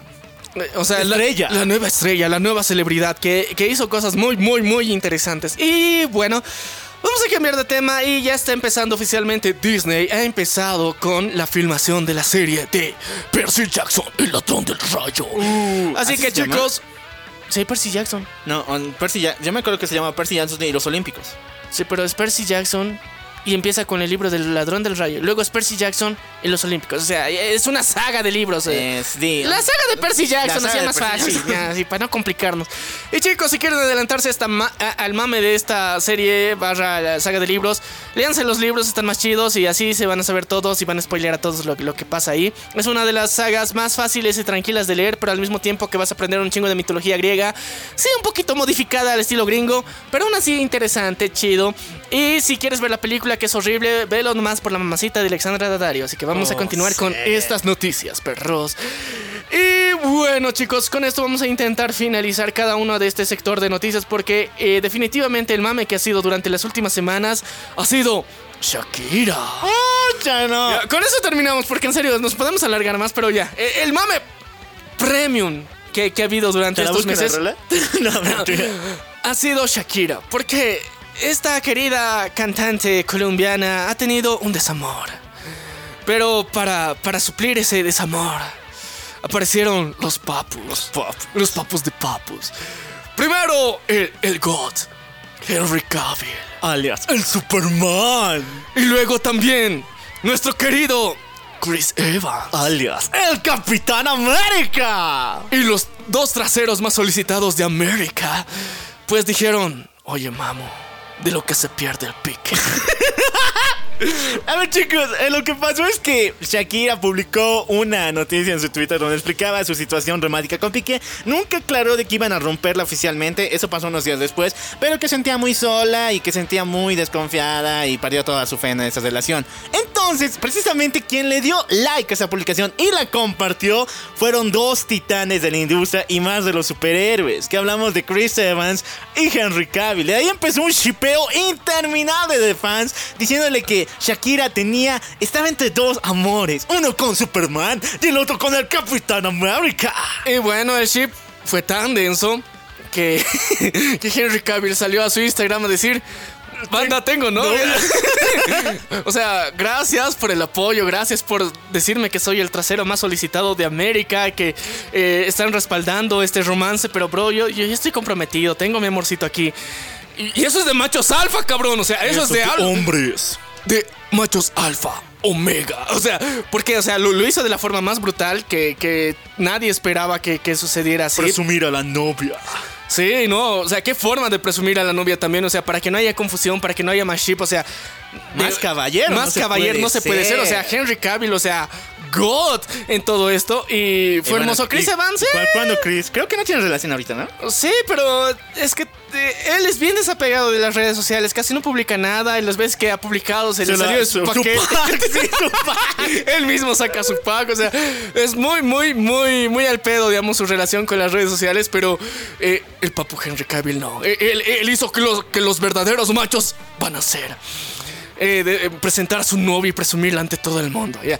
Fue, fue hermoso, fue muy bien hecho lo que hacemos. Eh, ¿Qué, qué no hace bien este hombre ya? Sí. Y bueno, para finalizar ahora sí con la noticia. Ahora sí. finalizar, ahora sí finalizar. Pues les recordamos algo muy importante. Que se viene una de las películas más brutales del cine de terror del mundo. Güey, no me asustas, ¿cuál? Winnie the Pooh, Blood and Honey. Ah, sí, ya me acuerdo esto. Chicos, eh, los derechos de Winnie the Pooh, que es un libro que no escribió Disney, por si acaso que la gente pendeja piensa, es un libro muy antiguo, inglés, de un autor, el cual actualmente sus derechos ya han pasado al dominio público. O sea que si tú quieres crear tu fan art, tu serie animada de Winnie the Pooh, puedes hacerlo sin temor de que Disney te joda. Pero digamos que esta empresa de terror Bloom Studios se le pasó un cacho la mano con este concepto, ya que agarró a los personajes de Winnie the Pooh, los volvió en homicidas asesinos maniáticos en el bosque de los 100 acres y a un grupo de personas aquí para asesinarlas y comérselas. Sí, y técnicamente la única referencia a Winnie the Pooh son las máscaras de los asesinos.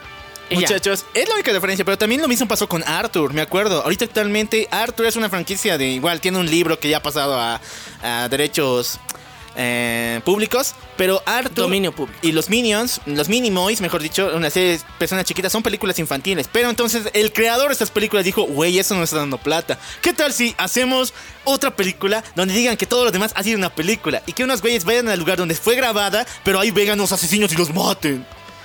Y así cosas bien loquitas. La cuestión es que Winnie the Pooh ya puede ser eh, profanado legalmente.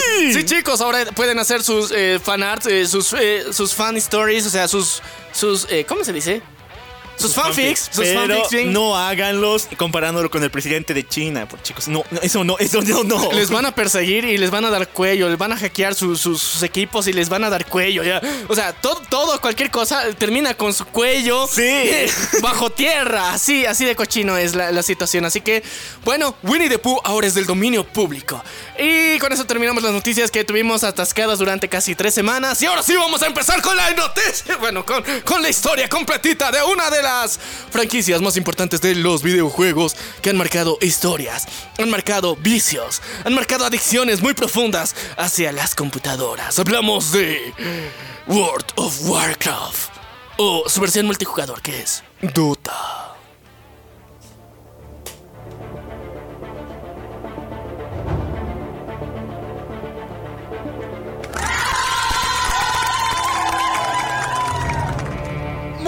Muchachones, el mundo de Dota es, bueno, el mundo de World of Warcraft. A ver, primero hay que explicar esta madre. ¿Qué es Dota? ¿Qué es World of Warcraft? ¿Por qué hay tres juegos diferentes? ¿Y dónde empieza esta soncera? Porque es, es complicado entender esta mierda porque muchas personas nunca han entendido la historia de esta madre. O sea, solamente iban al ciber a jugar eh, Dota. Nunca han entendido que era World of Warcraft. Los que lo entendieron eran de, ok, eh, no entiendo su historia. Y, y muchas de, de las personas solamente entienden y conocen a ciertos personajes, pero no entienden el trasfondo de esta historia. Y el día de hoy, por eso nosotros hemos decidido, pues aquí ponernos a enseñar cultura dotera. Sí, chicos, si nuestras axilas huelen, nos dicen nomás, por favor. Si se siente el poder ahí, porque nos pusimos muy doteros el día de hoy. Sí, chicos. Y para ponernos así de doteros, nos pusimos tan, tan, tanto en esa mentalidad que, que sacamos una rola. Sí, chicos, tenemos una rola de Dota. Sí, chicos. Y lo más importante es que es para que le dediques a tu compa. O sea, e- es tan importante esta rola que, que hemos sacado y hemos estrenado que la puedes dedicar a tu compa. Porque esta rola se llama Amigos Bien Doteros y la puedes escuchar en cualquiera de las plataformas de streaming musical.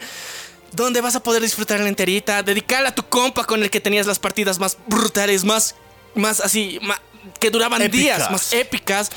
Y bueno, eh, si entienden todas las referencias, en serio eres un amante de Dota. Y si no las entiendes, pues jugarle un cachito al Dota, enviciate un cachito, pero luego recuerda que existe la vida fuera de la pantalla y que tienes que volver a ella de vez en cuando, nomás para hacer feliz a la gente que te rodea. Dicen que el Dota es antiguo, pero Dios y la Virgen le estarán su merecido. Su, sí. su castigo, ya. Ah, bueno, su castigo. Ah, Ahora, ahora sí. sí. el tema. El mundo de World of Warcraft 3, que es donde inicia esta madre, y sí, en el World of Warcraft 1 no tiene modo historia, o sea, simplemente es una, tú llegas, te plantas tu terrenito con tus soldaditos y ya, es como StarCraft parecido, pero con magia. El 2 va por el mismo lado, tampoco tiene un modo historia, pero desde el 3, eh, Blizzard dijo, güey, necesitamos historia para esta madre. Ya sé, ¿qué tal si publicamos un pequeño libro y después publicamos este juego llamado World of Warcraft 3, el origen de un imperio? Y sí, chicos. Ahora sí vamos a contarles la primera era. Porque esta mierda tiene más de una era. Sí, porque cada mes salen nuevas actualizaciones de esto con cinemáticas, Cinemáticas. y muchas otras cosas, así que es imposible contarlas, muchachos. ¿Cuántos cataclismos hemos tenido? ¿Cuánto ha temblado la Tierra últimamente? Sí, ¿por qué? O sea, ¿qué pedo? Eh, eh, El universo de World of Warcraft tiene, o sea, terremotos, tiene complejo de Japón, o sea, todo le hace temblar y cada, cada vez que pasa eso, una civilización entera muere y otra renace. Y vamos a hablar de las primeras. Así que muchachos, el mundo de World of Warcraft es un poquito complicado ya que prácticamente el universo, el espacio, es el pinche infierno. Solamente aquí lo conocemos como el Averno Astral, güey. El averno astral, chicos, o sea, aquí no existen, o sea, existen los astronautas, pero cuando vas, te mueres. Ya. O sea, si te mueres, si es, eres una mala persona, te, te- Te va- tu alma se pudre en el espacio flotando ahí por ahí. Sí, o sea, técnicamente eh, el infierno no es eh, el centro de la tierra, sino es el espacio. Aquí le di- dijeron botellita de Jerez a la religión. sí, muchachos. Y el cielo es la tierra. Más o menos. Lo importante es de que en este horrible lugar llamado el Averno Astral, que es el espacio, se originó un espacio de luz y esta combatió contra el Averno Astral hasta tal forma que el choque entre ellos creó la vida en sí mismo. Referencia al Big Bang, muchachos. Pero con esto nacieron seres completamente poderosos llamados los Titanes. Ya. Los Titanes, güey. Los titanes. Titanes. Como en los griegos. Eh, o sea, es que no había también otra forma. ¿Qué, cómo- qué nombre original le darías a esta madre? Los colosos. es lo mismo. Bueno, los titanes estuvieron a cargo de crear la vida en muchos planetas diferentes, donde encontraban pequeños trozos de materia, de tierra, se acercaban a ellos para otorgarles aliento de vida y magia para que la civilización en estas pudieran prosperar. Pero algo malo pasaba aquí, porque como les dije, el espacio es el pinche infierno. Y como es el pinche infierno, hay demonios por todas partes, seres intradimensionales que viajan por el oscuro espacio para chingarse cuantos planetas los titanes creaban. Así que ellos decidieron tener un guardián, nom- nombrar a uno de sus hermanos como el nuevo protector de estas razas y también protector de los titanes. Conocemos al legendario Sarneas. El Sarnas. Sarneas. El Sarnas. Ok. Sarnas. El, el Sarnas. Sí, el Sarnas, muchachos. Lo que pasó es que Sarnas. ¡Sarneas! Protegió el multiverso y todas las creaciones de los titanes. Pero el mal estaba entrando dentro de él. Él vio que poco a poco el mal se metía dentro de sus creaciones de los titanes, de los pequeños humanitos que, digamos, éramos alienígenas verdecitos con antenitas. El mal se nos metía y nos empezamos a matar unos contra el otros. El mal estaba en nuestra naturaleza. Entonces, era muy filosófico, no lo voy a... Ay, no, esa O sea, se de verdad, y, eh, era muy filosófico como de alguna forma nosotros mismos éramos los recipientes del mal. Era, o sea, técnicamente eh, del espacio podía llegar cualquier eh, ser y chingarnos a nosotros porque éramos recipientes del mal. Y bueno, es una charla filosófica pensar que el ser humano o es bueno de nacimiento o es malo de nacimiento. Así que este pedo existencial tan brutal le hizo cambiar de, de- de bando y lo llevó de proteger a sus hermanos a chingárselos. O sea, otros titanes. A, los, a sus mismos hermanos. pues. O sea, los titanes lo nombraron como su guardián, ¿no? Sí. El mal vio que el mal es innegable en todas las personas, así que en vez de ir contra él, me voy a unir al mal y voy a chingarme a los otros titanes, a mis hermanos. Ya, el, el pinche Sarnas. El pinche Sarneas, muchachos. Tanto así que Sarneas creó a dos seres que pudieran cumplir su labor demoníaca de destruir a los titanes y gobernar el universo en la oscuridad del averno astral del espacio. Hablamos de Kindlegin y Archimonde. Eh. Ya, ya. ¿Por, por, por qué los nombres tan culeros? Ya. A ver, el de Kindlegin no, no entiendo bien por, por qué, pero por qué Blizzard. Pero Archimonde sí es un nombre de diablo, o sea, de, de demonio en sí. Ar- Ar- Archimonder. Archimonde. Archi. Archidemonio, como decir sería. eh. Más o menos por ahí, pero es Archimonde. Lo importante es de que estos seres empezaron a crear criaturas diabólicas en medio de la, eh, del averno astral y ejércitos de demonios fueron lanzados unos sobre otros hasta tal punto de crear los más fuertes y nombrarlos como la Legión de Fuego. Ya. A ver, ¿por qué la Legión de Fuego? Estos seres que Archimonde y Kindlegin crearon estaban hechos principalmente del fuego de su sangre, ya que la sangre de un demonio creado por eh, Sarneas es completamente fuego puro, arde esta madre como ácido. Así que con esa, ma- esa cosa puedes crear vida, pero esta va a estar hecha de fuego. Ok, entonces, eh, si eres del espacio, tienes sangre de fuego. Sí. Bueno, si eres un demonio del espacio. Sí, ya, primero eres un titán. Sí. Estos titanes crean vida. sí. Pero lastimosamente en, en esta vida que crean en el espacio, los que se quedan en el espacio se vuelven de fuego y son Bueno, malos. man, Los creados por Sarneas. Ya. Por el Sarnas son, Malo. son, son malos ahora y tienen sangre de fuego. Sí, por eso se llaman la Legión de Fuego. Ya. Ahora, estos caían como meteoritos a todos los planetas donde los titanes controlaban la vida, donde los titanes tenían sus sueños de que algún día prosperaran. Entonces caían como meteoritos y gobernaban todo, hundiéndolo en la desesperación y el terror. Tanto así que nuestro querido Archimonde conquistó una raza de seres vampíricos, conocidos como los señores del terror. A ver, a ver.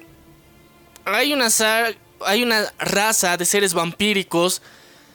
En algún planeta por ahí. Estos cabrones consumen sangre, o sea, consumen fuego.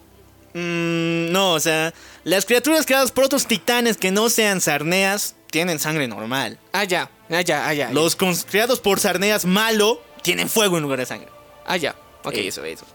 Entonces, nuestro querido Archimonde dominó a estos tipos y los esclavizó hasta volverlos sus perras y los convirtió en los señores del terror, sus emisarios. Porque Archimonde era malo, quería vencer a su padre Sarneas para dominar el control del multiverso. Ya, las bendis vengativas. Por otro lado, se encontró que un planeta estaba lleno de vida. O sea, ese planeta era tan próspero que muchas razas diferentes vivían aquí, porque la mayoría de planetas donde se colonizaban los titanes eran de- no eran tan vita- vitales, no eran tan vitalicios, ¿cómo decirlo? No había tanta vida, o no sea, había tanta vida para compartir entre diferentes razas. Solamente había una por Ya, imagínate, o sea, el ecosistema no estaba preparado para recibir mucho tipo de vida. O sea, solamente había un tipo de especie que podía sobrevivir dentro de ese ecosistema Sepe. en la mayoría de los planetas del universo. Pero mientras tanto había uno que era muy fértil. Que aquí podía venirse cualquiera de vacaciones y todo tranqui, la podía pasar cool, nice. Sí, mu- muchachos. Este planeta es llamado Tierra, pero eh, como estamos en Dota, estamos en World of Warcraft, se llama Azeroth. Allá, Azeroth de entonces la Tierra. Azeroth es la Tierra. Entonces, cuando los queridos Kildelgin y eh, Archimonde viajan a Azeroth, barra la Tierra, para conquistarla, se tienen que enfrentar a los seres primigenios de este lugar, una legión de guardianes conocidos como los antiguos dioses. Y fue una batalla de muchos, muchos siglos entre la legión de juego contra estos. Y uno de estos, por si acaso, es muy importante, acuérdense de él, llamado Cenarius, el señor de los bosques. Ya. Entonces eh, querían conquistar la Tierra y tardaron miles de años y no la logran. Y no lo van a lograr. ya, ya. Porque, o sea, si conquistan la tierra, pues qué chiste, ¿no? O sí, qué chiste, ¿por qué hacemos el juego, eh? Los antiguos dioses tuvieron que unificar todas sus fuerzas y dieron su vida, su inmortalidad, porque eran inmortales, o sea, eran tan chingones que eran inmortales, como una especie de rayito de luz que fuera contra estos señores demonios y los venciera. Y Cenarios fue el único sobreviviente de esta orden de antiguos dioses. Mientras tanto, los demás tuvieron que ocultarse bajo la tierra para poder descansar y morir en paz. Ya, entonces, eh, en la Tierra había unos guardianes chingones, mamadísimos, que eran eh, los primeros dioses que técnicamente eran hijos de titanes que de alguna forma habían creado dentro de la tierra, pero eran tan chingones mamadísimos que eran eternos. Escenarios. Y eh, dentro de estos, eh, en esta pelea infinita que tenían durante miles de años contra los demonios con sangre La de, Legión fuego, de Fuego. la Legión de Fuego, eh, llegaron a un punto en donde era de, puta, ya, estoy cansado, me estoy haciendo ruco, pero no muero, pero de una vez quiero terminar esta mierda, ya que se termine, ya póngale stop. Y ellos deci- decidieron, ok, voy a descansar en paz, pero al mismo tiempo voy a defender lo que tantos años he defendido. Entonces sacrificaron su vida, su eternidad, para dar un rayito de esperanza, como un rayito de sol, para que eh, el mal no pueda vencer.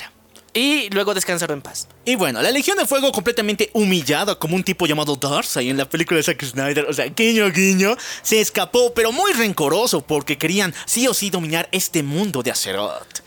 Por otro lado, muchachos, había un plan ya de- en marcha. Neil Delgin creó a un ser muy antiguo llamado Ner'zhul, el cual era parte humano pero en parte en bestia, de tal manera uniendo sus genes que se volvió verde y así nació una raza legendaria conocida como los orcos en el pinche planeta Marte. Es Marte nomás, o sea, en el juego no le dan un nombre oficial, solo el planeta rojo, pero Es Marte. Es Marte. Es Marte, ya. Aquí Ner'zhul y toda su raza de orcos empezaron a crear una puerta dimensional que le permitía moverse desde Marte hacia el Azeroth, a la Tierra. Aquí conquistar. Y poco a poco, Ner'zhul está muy harto de lo que pasa porque es un pinche esclavo y toda su raza solo sirve para Nildenjin. O sea, técnicamente son los soldados de guerra de este cabrón. Y él está diciendo, puta madre, o sea, somos los más chingones, cada rato nos estamos rompiendo la madre. Han matado a mi primo la otra semana por ir a la tierra, o sea, qué pedo, o sea. Y luego, si es que ganan, ¿qué tenemos nosotros? O sea, nos van a volver a votar a Marte aquí por pendejos, pues. Pero ellos no podían escapar, o sea, sí o sí... Estaban malditos porque habían sido su creación. de Nildelgin. Pero había una forma de desligar ese contrato de creación entre el Nildelgin con los orcos, dándole esa prioridad, ese contrato, esa cláusula a otro señor demonio.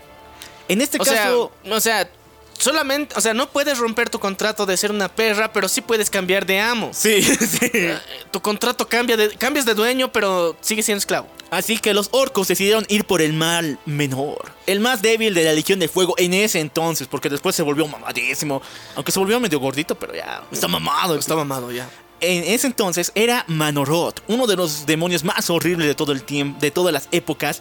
Él, Ner'zhul, hizo un trato con él, cambiándole la posición de amo y ahora sirviéndolo, con la promesa de que se mudaran del planeta, del planeta Marte a la Tierra y aquí fueran fructíferos, para que algún día Manoroth los pida trabajar para él. Ya, entonces, a ver. Este cabrón era el demonio más débil del momento. No, o, sea, o sea, en aquel momento era de, ah, ya, o sea, guaguita, coseta, ya, qué bonito, ya. Pero él dijo, ok, mira, me están ofreciendo gratis un ejército, pero a cambio solamente me piden que les pague la mudanza. Entonces, les pago la mudanza a la tierra y cuando yo algún día ya, ya crees que esté mamado, pues esos van a ser mi ejército. Pero o sea, para que sean mi ejército necesito que se multipliquen, que cojan, que tengan bendiciones y que estén cómodos, pues los cabrones. Y en Marte no se encuentran cómodos, entonces ya, les voy a dar su mudanza. Ese era el trato. Vamos a la Tierra, vamos Ya. a Azeroth. Ya, van a la Tierra, hacen la mudanza, la visa y todo eso. Pero todo iba con un plan, ya que Ner'zhul levantó una rebelión contra Manoroth para vencerlo y matarlo. De esta forma, poderse desligar de ese contrato. Y casi lo logra. Manoroth estaba a punto de morir. Sin embargo, la Legión de Fuego llegó a la Tierra, a Azeroth, y se llevó a Manoroth consigo. Pero también el cadáver de Ner'zhul, que fue asesinado por ellos. Y esto es muy importante porque el cadáver del primer orco, Ner'zhul, fue creado y fue eh, pulido para volverle una armadura. Para el nuevo emisario de la Legión de Fuego en la Tierra, el portador de muerte, el Señor Oscuro, el Rey Lich. A, ver, a ver, a ver, a ver, cabrón. Ah, o sea, le has hecho taxidermia a- al orco Sí, sí. primigenio nomás para volverlo armadura. Sí. Puta, qué hijos de puta. Ahora muchachos, el Rey Lich no es un una persona, es un título que la- el emisario de la Legión de Fuego ocupa en Azeroth. O sea, O sea, puede cambiar la persona que esté usando el traje, pero Sí. técnicamente el traje se llama así. La persona que tenga el traje le dicen el Rey Lich. sí, pero no son no contentos con eso, pusieron magia muy oscura y este es el principal, o sea, el principal artículo para volverte en el Rey Lich. Es una espada encantada llamada Frostmore, de la cual hablaremos dentro de un par de minutitos, pero no se olviden de ella, la siempre hambrienta, la golosa, la Frostmore. La Frostmore, chicos. Ya, muchachos. Ahora sí empezamos con el videojuego, porque eso fue el libro, por si acaso. Ok, ya. Ahora sí. Ahora, ustedes dirán, ¿no? O sea, los orcos han llegado a este mundo. Vamos a recibirlos como panitas, así con, con, con bailecito, con una encomienda de bienvenida, un paisito. No, chicos, los orcos han venido aquí y los humanos les hicimos guerra desde el primer momento que pisaron ese lugar.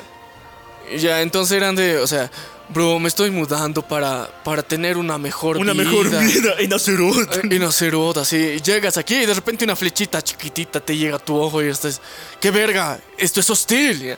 Y empieza la guerra porque eras de vez monstruos gigantescos ahí que hablan, que dan gruznidos y... O sea, son monstruos técnicamente para, para tu civilización. Y empieza la guerra. Empieza la guerra. Así que se forman dos bandos de todas las razas del mundo. Primero los elfos de sangre, que por si acaso no hay que confundir con los elfos nocturnos. Después les voy a explicar cuál es la diferencia entre ambos. Elfos de sangre, humanos, enanos, unidos en un bando llamado la Alianza, güey. La alianza, güey. Por otro lado, los orcos, los... o- lo, creo que son los ogros y los minota... No, los orcos, los minotauros y los hombres lobo fueron llevados a otro bando llamado la Horda. La horda, güey. Así que en estas dos, durante siglos van a estar peleándose. Una y otra vez. Nunca ha habido un momento de paz. Sin embargo, todo va a cambiar. Cuando un profeta, conocido como el profeta, así se llama, llega con el nuevo líder de los orcos, llamado Tral. Él es muy joven, así que dice, Tral, pronto se va a venir una rebelión, pronto va a venir una guerra tan horrible que tu raza no va a poder resistir. Así que la única opción que te queda es, es ir a las tierras alejadas de Kalindor, ¿Y eso dónde es? ¿Al norte? ¿Al sur? al oeste. Ya. Entonces nuestro amigo Tral dice, no mames, güey, o sea, no, no podemos llevarlo todo, ya nos acabamos de mudar. Sí. Así que, nada, eso deben ser mamadas, nada, mejor no. No le, o sea, No le hace caso No al profeta. al profeta, muchachos. Sin embargo, todo se va a volver mucho peor. ¿Por qué razón? Porque nuestro querido Tral tiene un hermano llamado Hellscream. El cual es muy estúpido, es muy tonto porque este tipo solamente se llega, llega a manejar por sus emociones. Es muy sentimental y muy violento. Entonces, un día que estaban empezando a matar humanos, o sea, típico de los orcos, Ya, o sea, normal un día enorme ahí de, ah, vamos a limpiar la tierra y sí. Pero algo raro pasa aquí. ¿Por qué razón? Ven una colección de cadáveres humanos ahí, pero estos poco a poco se están levantando. ¿Qué? ¿Esto es magia oscura? Es magia de la peor, muchachos. Los muertos han vuelto a la vida. Solo los humanos pueden volverse en zombies y están empezando a salir por todas partes. Así que aquí el tal dice, ¡Uh, cano! Tengo que irme sí o sí a Kalindor. ¿Y por qué? ¡Hay pinches zombies por todas Pero ¿por partes! qué hay en Kalindor, cabrón? ¿Por qué es la salvación? Ah, bueno. Después te explico por qué hay un plan después de todo esto. Ya, pero entonces en vez de que Tral se vaya a Kalindor, su hermano, por miedoso, se va a Kalindor. No, los dos se van a Kalindor. Eh, Hellscreen y Tral se van. Porque, o sea, ven a los zombies y todo eso. Y dicen, ay no, ay mamita, ya, Santa Virgen de la Papaya trola, ya, no, no puedes hacer eso, ya. Troll. Y, y se van a Kalindor. Ya. Eso. Por esa parte. Por otro lado, en otro lado, en el reino de los humanos llamado... Eh, ¿cómo se- Kalindor. no, Lord Aedron. Lord Aedron. Sí. Aquí vivía el rey Terenas, el rey más justo y más valiente que han tenido la raza humana. Lo malo es que esta plaga de muertos vivientes se está expandiendo por todas partes, pero nadie se la cree, o sea, güey, ¿has visto un muerto levantarse? Qué loco, ¿no?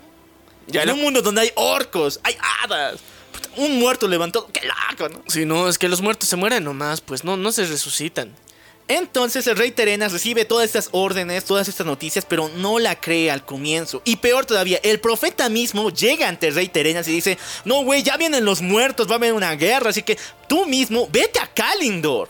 Pero no le dice, por si acaso, de que los orcos ya han ido allá. Solamente dice, tú y tu pueblo para sobrevivir a todo esto tienen que irse a Kalindor. Pero el rey Terena dice, no, ni loco, nos quedaríamos aquí a pinche luchar. Como era el más valiente, también era el más pendejo.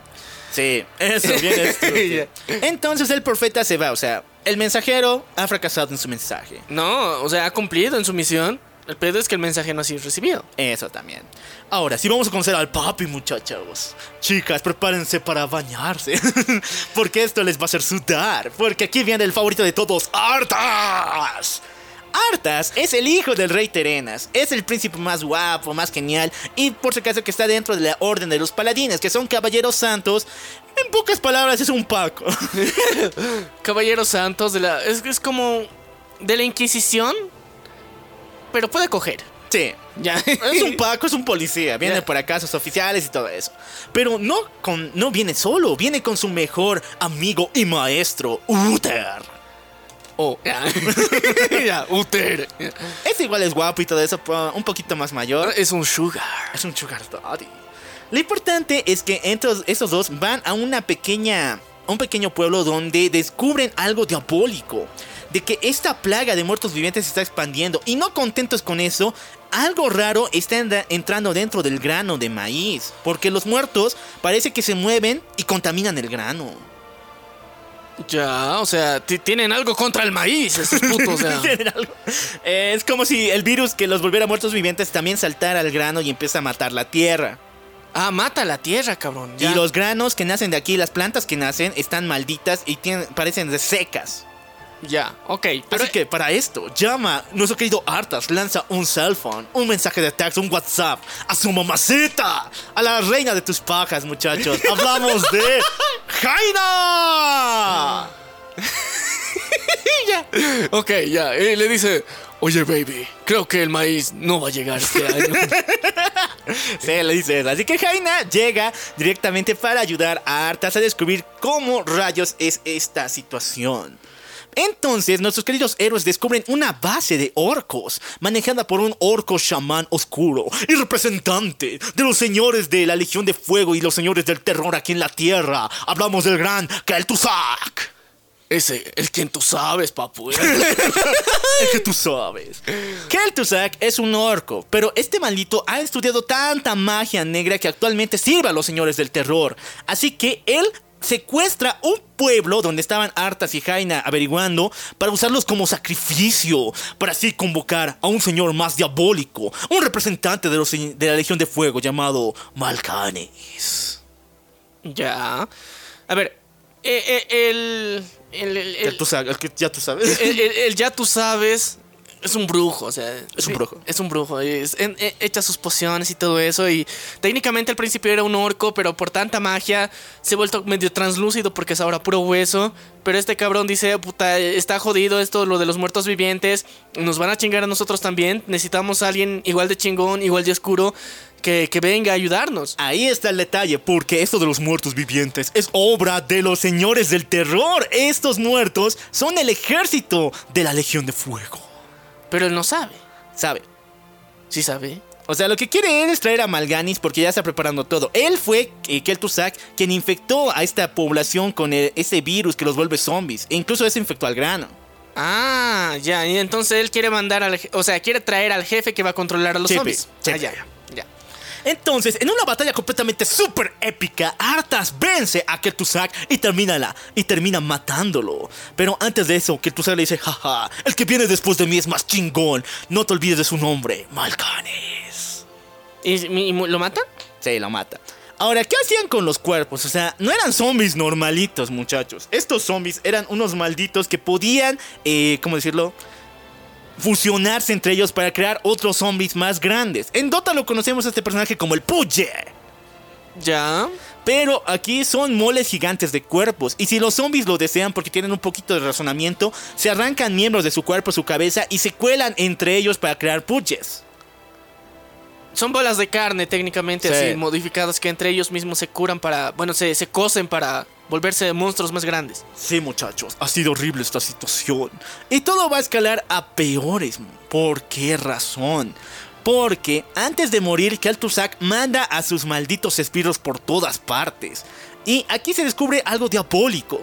Que el grano infectado de esta plantación, de esta tierra, ya ha sido repartido a varias regiones de la, de- del reino de... ah, ay, ¿Cómo se llama esta madre? Lordaedron. Ya. O sea que hay pueblos que ya están siendo infectados. Y si tú te comes el grano contaminado, te vuelves en pinche zombie.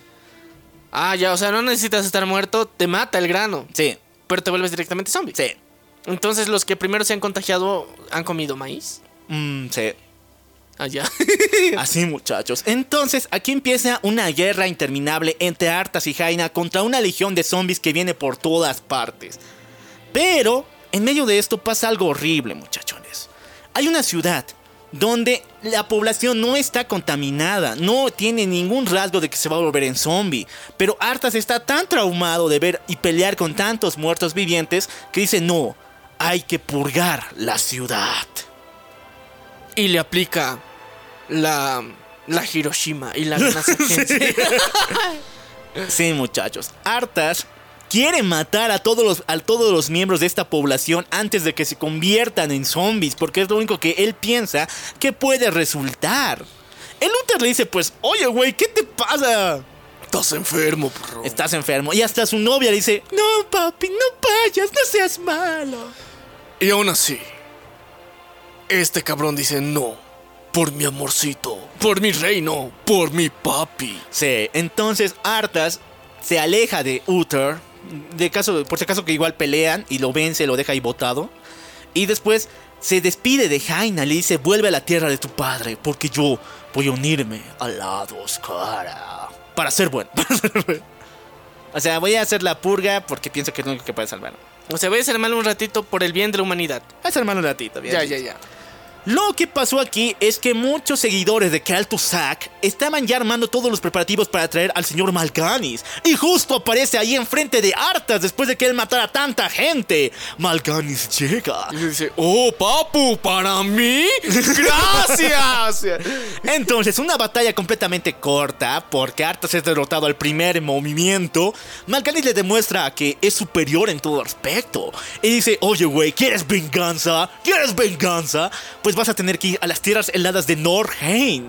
Y ahí me encontrarás y juntos tendremos nuestra batalla final. Ven al norte. Entonces, con una frase completamente épica que dices, te encontraré en el fin del mundo, Malganis, en el fin del mundo. Arta se arma de una legión de soldados para ir a las tierras de Norheim. Ahora tú dirás, el Norheim, o sea, debe ser bonito. El nombre suena chingo, ¿no? No, es que suena bien norteño, entonces debe ser frío. Eso. Era prácticamente el polo norte. No, todo estaba lleno de nieve. Pero no estos cabrones mover. tienen sangre de fuego, entonces les vale pitops el ¿Los fuego. humanos? No, el demonio que ha venido. Ah, no, sí, Malgani sí sobrevive ahí, o sea, es como un día de campo. Pero yo digo hartas y sus soldados que han ido allá. Ah, no, eso sí, valieron pito. ya. Valieron pito, muchachos. Imagínate ser soldado. El Artas ha matado gente. Ahora nos quieren mandar al Norheim. Pero Malganis, Malganis, no. Pero, pero, pero todo hace frío y nosotros con armadura de fierro vamos. No, no. Se- Te vas a oxidar, carnal. Lo bueno es que Artas no estará solo en esta épica búsqueda, sino le acompañará, acompañará el rey de los enanos, ni más ni menos que Murdain, al que todos conocemos como Zeus en el Dota. Ya. Mordain es el rey de los enanos y le cuenta de que ellos están buscando una espada milenaria y super legendaria llamada Frostmar, la siempre hambrienta. La golosa. Esta espada desprende una fuerza mágica tan poderosa que puede ser sentida en la mayoría del mundo entero. Pero los enanos tienen esa habilidad de saber dónde está específicamente porque sienten los metales en la tierra. Así que le cuenta a Arthas esta leyenda y Arthas dice, bueno, si esta espada es tan poderosa como me cuentas, ¿qué tal si yo la agarro y con esa me enfrento al Malgan? Y puta, puede ser brutal, ¿no? Sí, perro, o sea, esos hacks, no mames, o sea, me ayudaría mucho que este pinche enano me sirva como un radar para ir buscando ahí por donde pasemos. Para radar, sí.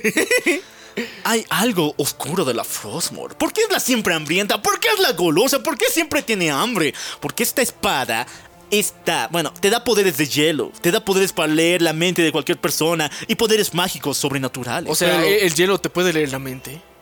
o sea, puedes crear hielo en esa parte. Ah, ya, ya, ya. Pero lo más importante y su habilidad más importante es que absorbe almas. Ya, O sea, un toquecito y ya tu alma te sale, ya tú fueses. ok, Y pero... mueres. Y te mueres. O sea, solamente te tiene que rozar un poquito y ya estás. Bueno, necesita un poquito más de fuerzas como de los cazafantasmas. Ya. Tienes que jalar ahí el espectro. Es más o menos así, o sea, te, te da un toquecito y ahí tiene que jalarte el alma para absorberla. Pero tú puedes agarrar tu alma y metértela. Pero eso eh, que ser muy chingón también, porque. Pero sí, sí, también. Entonces, con, por eso es la siempre hambrienta, porque siempre tiene hambre de acción, de sangre, de almas, güey. ¿Y ese dónde está? Está metido bien adentro de una montaña, dentro de un montón de calabozos. Pero lo importante es que los soldados se están cuestionando, güey. ¿Por qué estamos aquí? ¿Por qué el suelo no lo vale? Sí, está muy frío este lugar, bro. No puedo hacer esto. Así que, ¿qué tal si nos escapamos mientras el, Ar- el Artas no ve? Nos agarramos el botecito y nos vamos de vuelta a Lordaedron. Ahí hace calorcito. Sí, ahí es bonito. Entonces, cuando los soldaditos van corriendo para hacer la super traición contra Artas, porque él también los trataba como perros, el pinche Artas había quemado los botes de escape. ¿Qué? Ya no había forma de salir de Norheim. Pero este pelotudo no entiende que tiene que volver luego de ganar. A él ya, él está completamente loco. Solamente quiere encontrar la espada para vencer a Malganis, porque día y noche ve las visiones de que él mismo mató a la población de este pueblo y que próximamente los muertos llegarán a Lordaeron a matarnos a todos. Ay, entonces de alguna forma él quiere pulgar sus culpas, pero al mismo tiempo se chinga los barcos para pulgar la culpa y chingarse, bueno, y joder a sus soldados. A este cuate le gusta purgar. Lo importante es de que un macho de verdad diría, no chicos, yo quemo los botes, yo estoy loco, así que por quien sea más macho que yo, venga aquí, pero yo los voy a dominar. Ya. Pero como Artas no es tan macho, secuestró un grupo de orquitos de hombres oso llamado Fruitgrun que vivían por ahí y ahí los culpó. Le dijo, no chicos, esos tipos han sido, han quemado el barco. Yo sé que no tienen razonamiento y que caminan en cuatro patas y no pueden cargar fuego, pero ellos han sido, matémoslos. ¿Y, y se los chingan a los Sí. ositos? A los ositos. Ya. La locura de Artas no tiene fin, chicos. Pero todo esto va a llegar a un punto clave. Porque después de varios días buscando, por fin Artas encuentra la Frostmore. Y al tocarla, esta le habla. Papo, tengo hambre. sí, eso le dice. Y justamente le dice de que tiene, sabe dónde se encuentra Malganis. Y cuando se encuentran ambos, por fin la batalla es llevada a cabo. Pero en este preciso momento algo sucede. Porque la Frostmore dice que Artas debe matar a Malganis. Y Malganis no pone objeción alguna. O sea, ¿es suicida el carnal? Sí, porque todo el mundo sabe de que la Frostmore elige al próximo Zay Lich, al próximo representante de la Legión de Fuego en la Tierra. Así que la espada eligió a Artas como su nuevo dueño. Así que por aquel momento Malgani sabía de que Artas era su papi y él era su perra. Y dijo, ok, la espada me ha hablado, me ha dicho que me muera. Ya, dame cuay. Dame cuenta. Vente aquí. me entrego a ti. ¿Cómo- En- cómo- eh, Extreme hijab, ¿cómo era? Ex- Extreme Jihad. Extreme hijab, papu, ya. Y con eso Artas vence a Malganis. Pero una hambre de almas, de acción, de muerte empiezan a hacer en Artas. Tanto así, muchachos, que su cabello se vuelve blanco. Tipo, tipo el Kaneki, ¿se acuerdan? Sí, sí, sí. Sus ojos rojos. Ya. Y se vuelve emo. Y vuelve, no sé cómo, pero vuelve a su, a su tierra. Pero es que lo a- ahorita, mira, si todo lo congela, entonces él dice, pues voy a volver a pie. ¿Qué barco, mierda? O sea, patinando. patinando aquí ya. Harta sobre el hielo. Sí. Entonces, vuelve a Lordaeron. Todo el mundo le recibe bien. O sea, el príncipe ha vuelto, güey. ¡Puta! Pero tiene un outfit nuevo. ¡Wow! Ahora es emo. Oh, no, ahora es emo. Pero cuando, cuando se encuentra con el rey Terena, su padre, Arta cierra las puertas, bota a todos los soldados y se acerca a él con la espada y dice, estoy destronándote, padre. Cierra los ojos, porque ahora los míos están abiertos. Y así mata a su querido papá, el rey Terenas. Se chingó a su papá. eh. Sí, se chingó a su papá. No contento con eso, levanta un portal dimensional para atraer a los señores del terror, sus nuevos jefazos. Y de aquí salen miles de zombies que empiezan a destruir todo en la, toda la tierra de Lordaedron. Todos Desde han fracasado y han muerto. Desde dentro, el cabrón. Desde dentro, muchachos. Jaina, su querida novia, su mami, estaba viendo todo esto con mucho dolor. Así que ella logra sacar un pequeño grupo de humanos de Lordaedron para escapar de toda esta invasión. Pero ¿a dónde vamos a ir? Y así, precisamente, aparece el profeta. Otra el que le dice, Bueno, ni el rey ni el príncipe quisieron escucharme, así que usted, señorita, usted sí se ve bien lista, bien, bien empoderada, bien, bien, bien, mami. Así que, ¿por qué no llevas a ese grupo de sobrevivientes a Kalindor? Ahí van a sobrevivir. No, te, te juro, o sea, Kalindor está, está solito, no hay nadie allá, todo bien vacío está, así que vayan nomás. Vayan con confianza, yo les estoy mandando, le dicen. Entran a la puerta, le dicen. Venimos de parte del profeta. Sí, ya. Eh, con el VIP van a entrar. Entonces sí, los sobrevivientes de Lord Aeron van directamente a Kalindor y ya nombran a Jaina como su nueva líder. Pero ¿qué pasa aquí? Porque Arthas abrió un portal dimensional para allá, los señores del terror, sus nuevos jefes. Y él es ni más ni menos que Chicha. El hombre chicha. eh. Ti- Tichondris. Ya, el chones. Tichon- Tichondris es diabólico y muy poderoso. El chones, chicos. Entonces le da su primera misión a Arthas, que es encontrar de vuelta a los sirvientes de Kel'Thuzad, el que tú sabes, el orco de brujo, Sí, sí. ya, o sea, tienes que encontrarles a, a- a- a- a sus discípulos, sí, a sus a, adictos, aprendices, acólitos, adeptos. adeptos, a los acólicos. Y a, la- A sus los- seguidores. a los alcohólicos de quien tú sabes. Sí, a esos tienes que encontrar. Porque hay una forma de revivirlo al Kel'Thuzad. Lo necesito para saber cuáles son las próximas, las, los hechizos y toda la maniobra que vamos a realizar aquí en la Tierra. Porque, o sea, yo, yo soy foráneo, carnal. Aquí no, no, no me la sé. No sé, pues. Y el más que sabe es el que tú sabes. El quien tú sabes nos va a ayudar. Ok, pero en medio de esta batalla, Arta se encuentra a los acólitos del, culto de Kel'Thuzad. Y junto con ellos se enfrenta ni más ni menos que a su querido hermano, a su maestro, a su mejor amigo, Uther. Uther había sobrevivido solamente para enfrentarse a Arthas en este momento. Y en una batalla muy muy épica, Uther muere, atravesado por la espada de su mejor amigo. La golosa. La golosa ha vuelto a fracasar. No, pues la golosa se lo ha Ah, sí, comido este de- cabrón. Ya. La golosa se lo comió. Sí. Pero no contento con eso, la golosa dijo, "Mmm, se me antoja sangre élfica, carne elfa. Y sí, chicos, aquí imagínense todo lo cochino que han visto en los netos, en los, en los Marrano.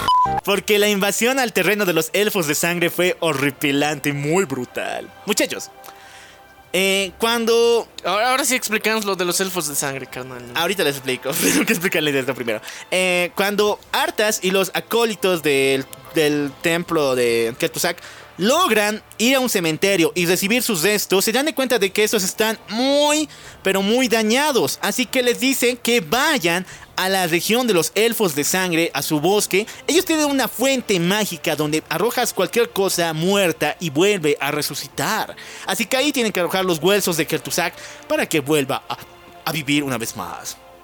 Ok, pero ir al bosque de los elfos no está fácil porque este bosque se mueve de un lugar a otro.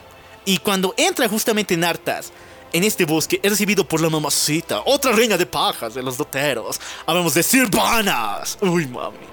Ya. La elfa más buena, harta de ese lugar. Ahora sí, ¿qué son los elfos de sangre y qué son los elfos de la noche? En el mundo de World of Warcraft solamente había una raza de elfos, conocidas como los elfos nocturnos. Son de piel oscura y de ojos verdes. Todos eran así. Pero hasta que un día, en la batalla que te había comentado de los antiguos dioses contra los malvados de la Legión de Fuego, Muchos de ellos, de los señores de la Legión de Fuego, habían muerto y su sangre era roja y ardiente. Pero los elfos nocturnos, algunos, vieron que tenía mucho potencial mágico. Así que, ¿qué crees? Chuparon su sangre. Y esta hizo que se volvieran de color, eh, digamos, más humanito, más rosita. Más clarito, o sea. Y ahí nacen los elfos de sangre porque chuparon la sangre de los antiguos señores de la Legión de Fuego. Ya. Pero mientras tanto, o sea, y los elfos nocturnos son los originales. Los originales. Y por si acaso que se odian a más no poder. Porque los elfos nocturnos saben que los elfos de sangre están chupados esa sangre. Así que son malditos. Ah, ya. Ok. Entonces ahorita se van a chingar a los elfos de sangre y a su mamo, A su mamá, las silvanas. la Silvana. Ok, una vez que logra chingárselo con todo y Netorar, ya saben que el hartas a la querida Silvana, pobrecita.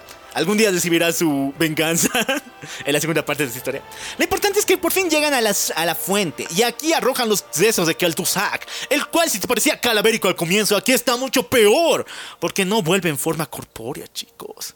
Vuelve como un fantasma. ¿Por qué? Pero si se supone que resucitaba esta cosa, eh. Eh, sí, pero digamos de que la magia de Kertusak era tan poderosa y tenía tanto conocimiento que vuelve como un fantasma. Así que, además, había un plan de por medio. Porque Kertusak, este maldito, quería darle cuello a su nuevo jefe, el Chichu... Tichón, el Chichondres. El chichondres. Tichondres, el Chichondres. ya, el chichondre. Quería darle cuello para él ser el nuevo regidor de todo esto y representante de la orden de los señores del terror. Así que se vuelve en fantasma. O sea, el mismo que Tusak decide volverse en fantasma para estar al lado de, al lado de Artas y manipularlo desde las sombras. Ya. Entonces la calaverita ahora es un fantasma calavera. Sí. Y de esta forma, el Artas va a seguir con sus planes diabólicos. En el mismo lugar de los elfos, en su misma tierra, se abre un portal para traer a un representante. O sea, ese sí es el jefe de jefes. El, el líder, del- bueno, un miembro de la Legión de Fuego. Hablamos ni más ni menos que Archimonde. El mismísimo. ¡El mismísimo ha llegado! Por Dios. Arrodíllense todos. Archimonde.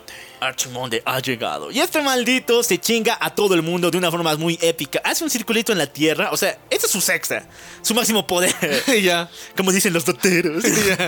Eh, en la tierrita arma un circulito y de ahí se forman casillitos de arena.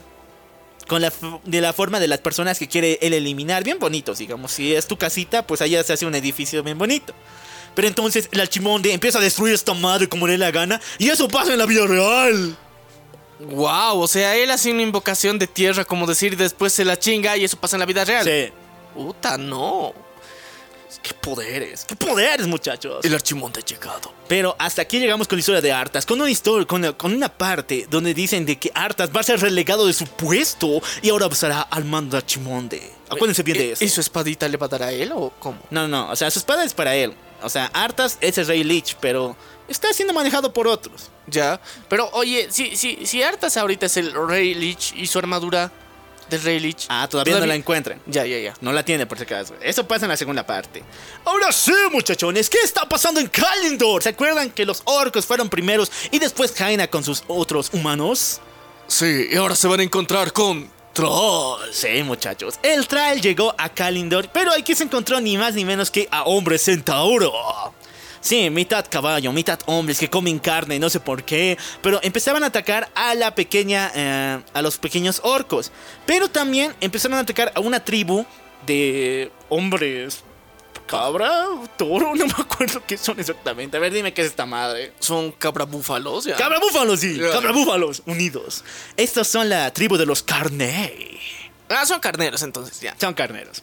Entonces Tral dice, no, estos malditos no pueden, así que vamos a unirnos con los Carney para vencer a estos malditos centauros. Y así lo hacen. Vencen a los centauros y los Carney les dicen, oh, gracias por salvarnos, ahora te serviremos por toda nuestra vida y seremos hermanos. Ya, entonces ahorita la horda, como decir, se está reuniendo ahí entre los que siempre hacían alianzas. Pero ahorita, ahorita va a llegar nuestra querida Jaina. Sí, sí, ella ya está a punto de llegar, muchachones. ¿Por qué razón? Los planes diabólicos están a punto de suceder.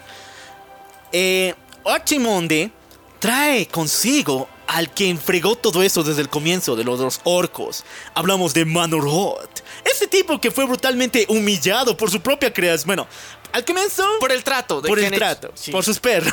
Por- por sus perras que, que le engañaron, ya. ha vuelto ahora con venganza. Mamadísimo, muy poderoso y panzón. El Ahora sí, me lo voy a chingar a los orcos. Sí, Archimonde lo trae con ese propósito de ir a Kalindor para destruir a los orcos de una vez por todas. Y así lo hace, muchachos. Por otro lado, algo malo pasa en nuestro querido Kalindor. ¿Por qué? Hellscream, que es el hermano de Tral, empieza a descubrir campamentos humanos por todas partes, güey. O sea, que no que los humanos se habían ido. No que estamos en un lugar libre, libre de humanos. No que era un lugar eh, free trolls. Troll. Entonces, nuestro querido eh, Hellscream siente algo dentro de él. Una presencia maligna, barra barra el Manoroth que se está acercando, que hace que los orcos se vuelvan salvajes, que sí o sí quieran matar, que quieran comerse a los humanos. Entonces empiezan a atacarlos uno contra otros. Ahora, chicos, en un mundo mágico real, un orco contra un humano, pucha, no puede nada. Pero digamos que aquí los humanos tienen magia, tienen ciencia, tienen robotitos bien extraños, pero con eso se chingan por más a los orcos. Así que Portral no quiere enfrentarse a los humanos porque sabe que esto va a traer una guerra más fuerte y mucho más fea. Entonces está tratando de contenerse. Pero no, el Hellscream dice, no, yo siento dentro de mi sangre que tengo que comer humanos unos sobre otros. Y todo va a escalar a una peor situación. ¿Por qué razón? Porque en este lugar, Kalindor, no había sido, so- no había sido una tierra baldía como nos dijo el médico profeta. Ya había otros nativos de aquí, ni más ni menos que los elfos oscuros. Entonces el profeta les ha mandado a la tierra de los elfos oscuros. Sí. Puta, ya. Ya, ni modo. Cuando nuestro querido Hellscream empezaba a matar humanos y se adentraba más en el bosque, se daba cuenta de que los árboles que derribaba volvían a nacer por una magia bien extraña. Entonces por fin descubre los elfos oscuros y mucho más fuerte a su líder, el gran semidios y antiguo dios. Eh, antiguo dios. Cenario sigue vivo y está muy emputado de que los orcos destruyan su bosque y maten a su población de elfos. Ya, entonces ahorita eh, uno de los primigenios dioses está emputado con los trolls. Scenario se enfrenta a, que, a Hellscream y lo chinga de una y otra forma. Cada día es una patada en, las, en el trasero para este orquito. Entonces él estaba a punto de perderlo todo. Pero ahí ni más ni menos que llega el Manoroth y le dice, oye güey, ¿quieres poder? ¿Quieres poder chingarte al Scenarius? Pues yo te voy a dar los poderes, papu. Pero tienes que firmarme este contrato. El contrato, el contrato primero. O sea, esos son business, chicos. Esos, son, esas sí se hacen las, las negociaciones. Entonces Manoroth se saca un poquito de su sangre hirviendo y lo pone en una fuente. Y esta fuente se vuelve roja. Entonces dice, oigan chicos, ustedes, ustedes hicieron un trato conmigo hace mucho tiempo, ¿no? Me, me chingaron, yo me dejé de ganar porque era débil, pero ahora soy súper fuerte. Así que si hacen este trato conmigo, yo les daré poder ilimitado. Pero volverán a ser mis perras. Así que ustedes eligen. Libertad o poder ilimitado.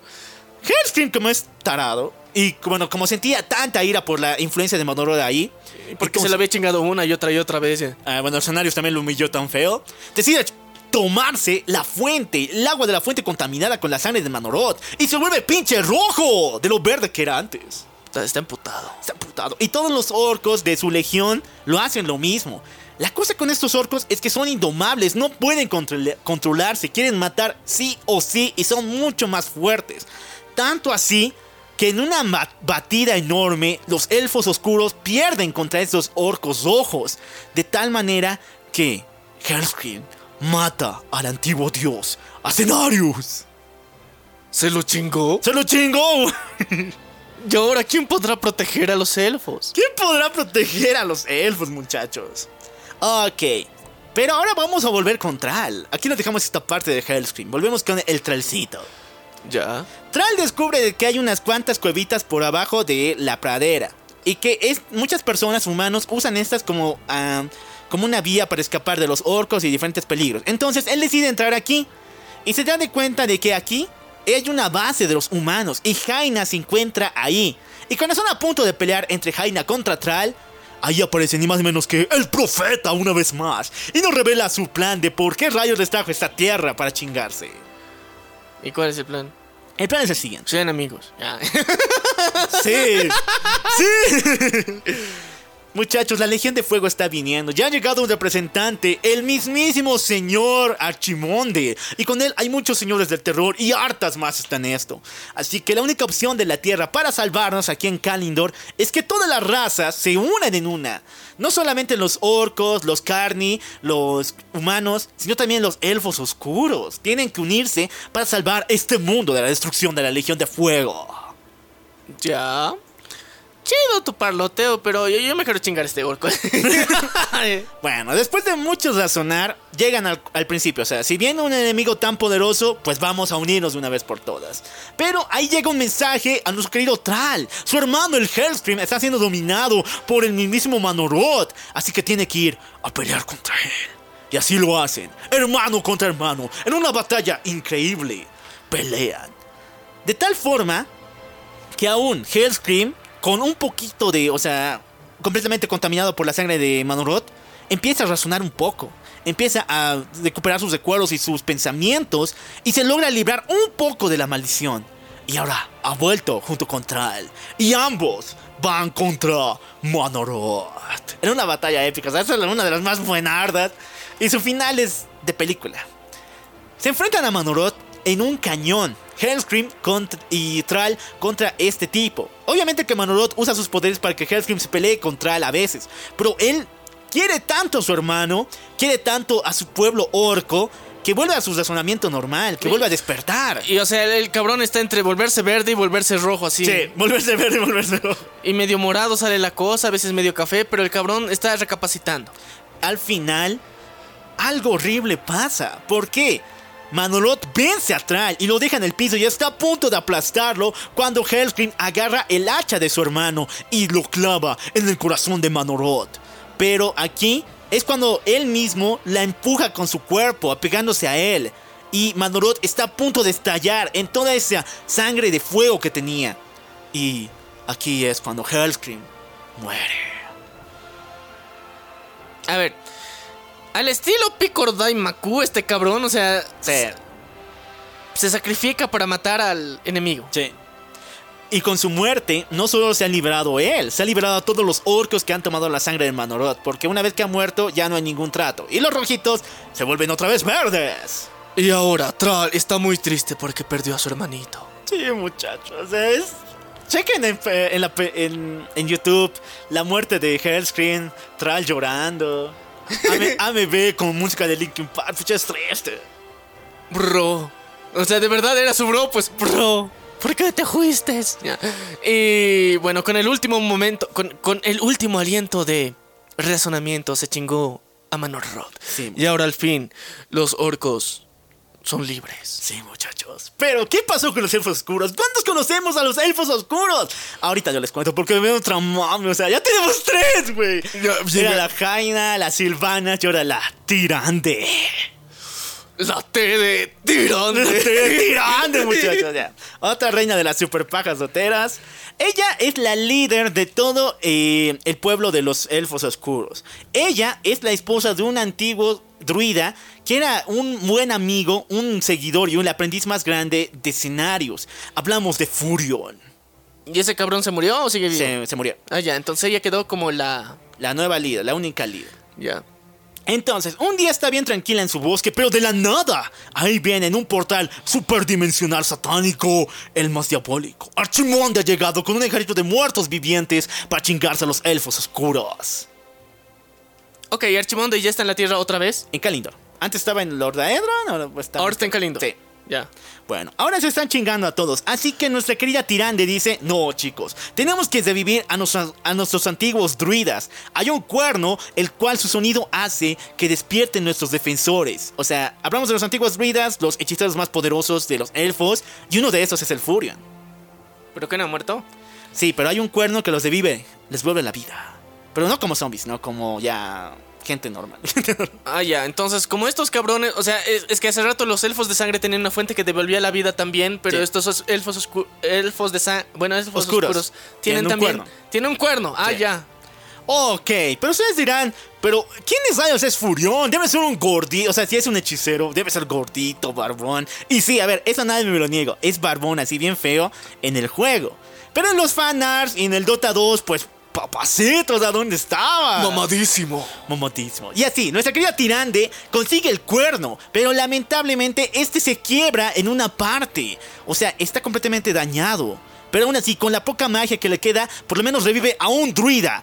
Y qué suerte que era su antiguo esposo, el Furión. Y el pinche Furión ahora está más mamado que nunca. Está más rejuvenecido por la edad y por ese pinche cuerno que le dio. que le dio su. Furión junto con los elfos nocturnos empiezan a vencer a los, a los muertos. Sin embargo, se dan de cuenta de que hay algo diabólico aquí. Hay influencia muy fuerte.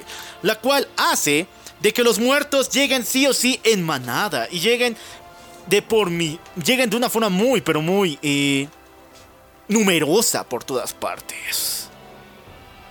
Así que, nuestra querida Tirande le dice a su esposo de que existe un guerrero hace mucho tiempo encerrado en las mazmorras del mundo de los elfos, en este bosque, que luchó por los elfos, pero al mismo tiempo fue maldecido por usar magia muy oscura, que por si acaso no es de demonio, viene de otra madre, que fue encerrado aquí. Hablamos del mismísimo Lilidan.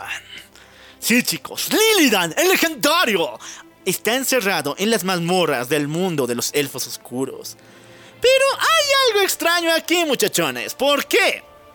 Hay un pinche triángulo amoroso aquí legendario. Tirande era esposa de Lilidan hace mucho, mucho tiempo, cuando él era un buen elfo, una buena persona.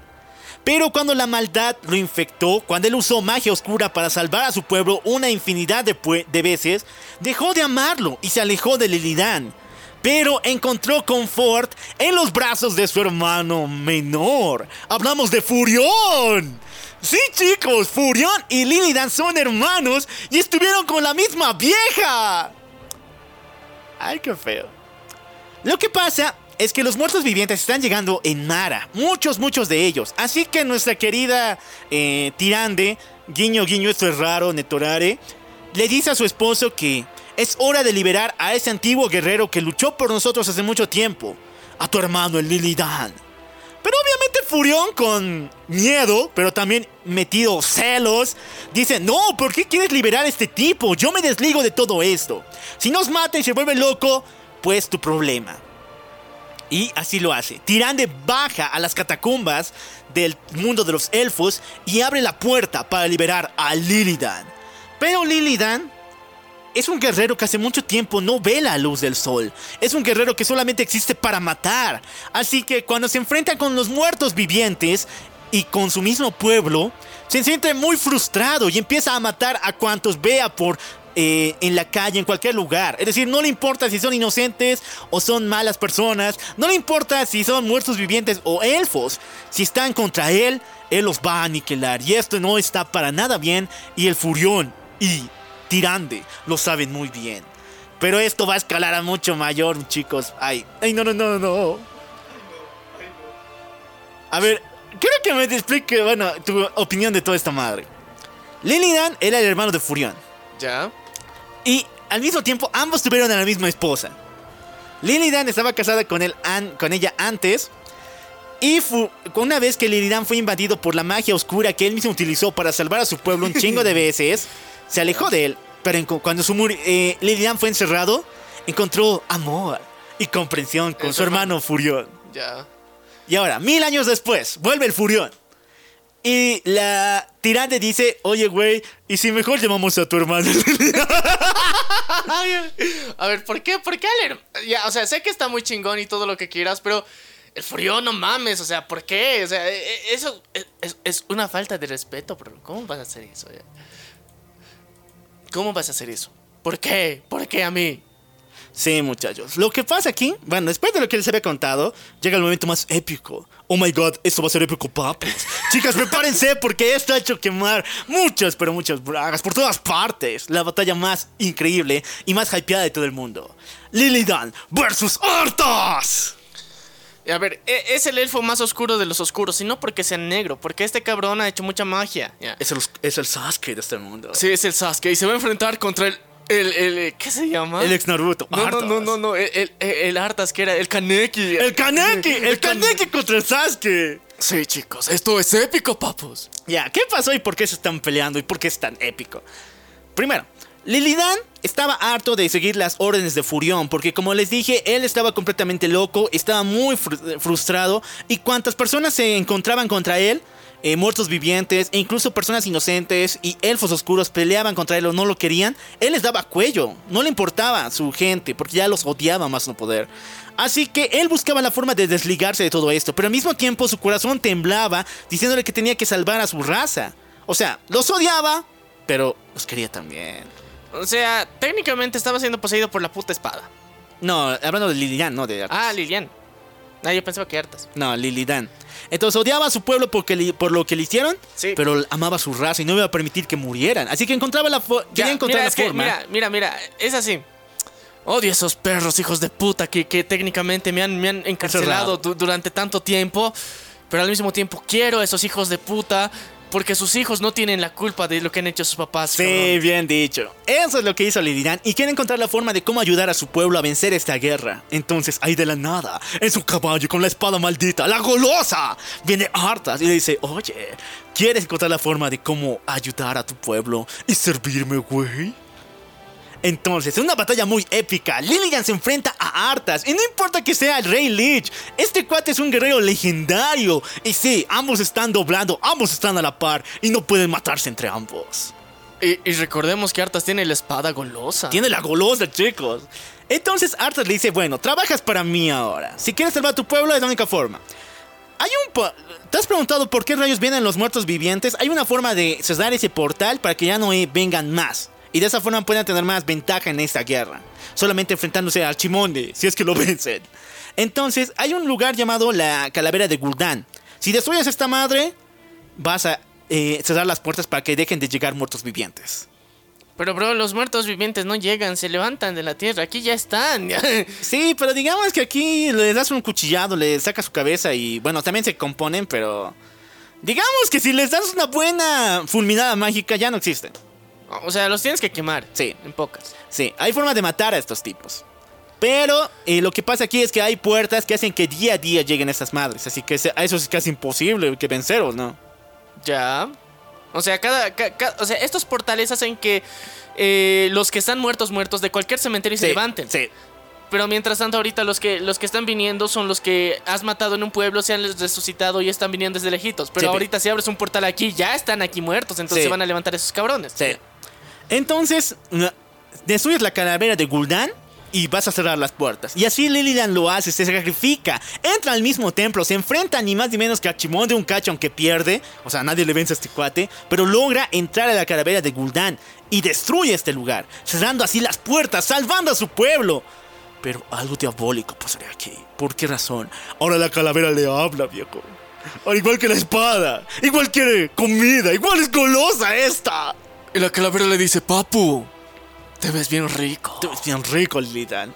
Y Lilidan agarra la calavera, el poder de esta, y se lo pone en su cuerpo, fusionándose entre demonio con elfo oscuro. Y de esta forma le crecen unos cuernos, unas alas gigantescas. Y Lilidan se ha convertido ni más ni menos que en Terror Blade. ¿Por qué se cambian el nombre así? Eh, Lilidan Darks, ya, Lilidan Block, o algo así. eh. Puede ser, Ya pero ahora es Terror Blade. Hasta aquí llegó, porque después él mismo escapa. Le cuenta a su hermano todo lo que ha hecho y de que a partir de ahora van a tener ventaja en la guerra. Pero al mismo tiempo eh, me crecieron estos cuernos, estas alas y técnicamente si vuelvo me van a decir que he hecho un pacto con el diablo y técnicamente sí lo he hecho, entonces me van a volver a encerrar, prefiero ser libre como el viento y quiero ser el quinto Teletubby y me voy por el campo. Así que se va, chicos. Dejó suspiros en nuestra querida Tirande. Ah, y dejó muy amputado a su hermano el Furión. Sí, porque este pendejo ha vuelto ya. Me costó tanto conquistar a tu, a- a- a tu ex- esposa. Ex vieja, ex vieja. Lo que pasó después es que Furión se reunió con todas las razas de, de Kalindor. Hablamos de Jaina, de Tral, de los Carni. Estas razas se unieron en una sola guerra contra Chimonde para, por fin, en un ejército mismo, ir a vencerlo. Pero todo saldría muy mal, muchachos. ¿Por qué razón? Archimonde era tan poderoso que de solo un plumazo destruye el ejército de Jaina. Con mucho esfuerzo, mata a Tral y a Carni. ¿Los mata? Solamente, sí, mata a Jaina, a Tral y a Carni. A todos. Solamente existen unos pocos en ese ejército. Entonces, nuestro querido Furión dice, ha llegado el momento de usar nuestra arma secreta. O sea, podríamos haberlo utilizado antes, pero... O sea, esto es necesario. Sí, no, es que este es el arma secreta. Pensábamos que íbamos a ganar antes con ventaja y todo, pero no, no, no se puede. No se puede. Ahora sí tenemos que usarla. Aunque hayan muerto todos, sí, podemos usarla antes. evitando sus muertes. Chicos, eh, somos elfos oscuros, somos inmortales porque somos elfos oscuros. Sí. Pero nuestra inmortalidad se puede ir, igual que los antiguos dioses lo hicieron. Nosotros también podemos hacerlo y de esta forma volver a chingarnos a Archimonde como quiso venir hace mucho tiempo. Y como dice una saya, como rayito de sol, vamos a entrar a su corazón. Exactamente. Así que todos los elfos sacrifican su inmortalidad en forma de rayitos otra vez, Rayitos de sol. rayitos de sol, y así vencen al pinche Archimonde y lo logran destruir. Y, o sea, no todos, todos los elfos oscuros. No, la todos los elfos- mayoría. Todos los elfos oscuros sacrifican ¿Todos? su inmortalidad. ¿Todos? Sí. ¿Todos, todos? Todas, todas. ¿Hasta sus hijos? Sí. ya. Y así la humanidad ha ganado. Ha perdido mucho, o sea, ya han muerto todos los protas de esta madre, pero ha ganado su libertad. Y al mismo tiempo los elfos han ganado la mortalidad. Y ya. Con esto finaliza la primera era y el primer juegazo de World of Warcraft. Pero ¿qué pasa a la siguiente, muchachos? ¿Dónde está la armadura de Arthas que logró bien el Rey Lich? ¿Dónde se fue Lilidan? Eso se va a saber en la segunda parte de esta leyenda llamada Frostron. Así que chicos, esta mierda no ha terminado. Va a seguir por un buen rato. y depende de ustedes si quieren tener la continuación. Así que simplemente compartan este video si les ha gustado y compártanlo también con sus enemigos si no les ha gustado. Púrganlo. Púrguenlo. Há- Háganle sentir todo el dolor. Y no se olviden algo sumamente importante. Dedicarle una canción tan especial a su amigo Dotero. Que son amigos bien doteros en todas las plataformas. Y bueno, yo soy el Loco Alf. Y yo soy Menia. Y eso fue... La venganza del troll. Nos vemos en la próxima.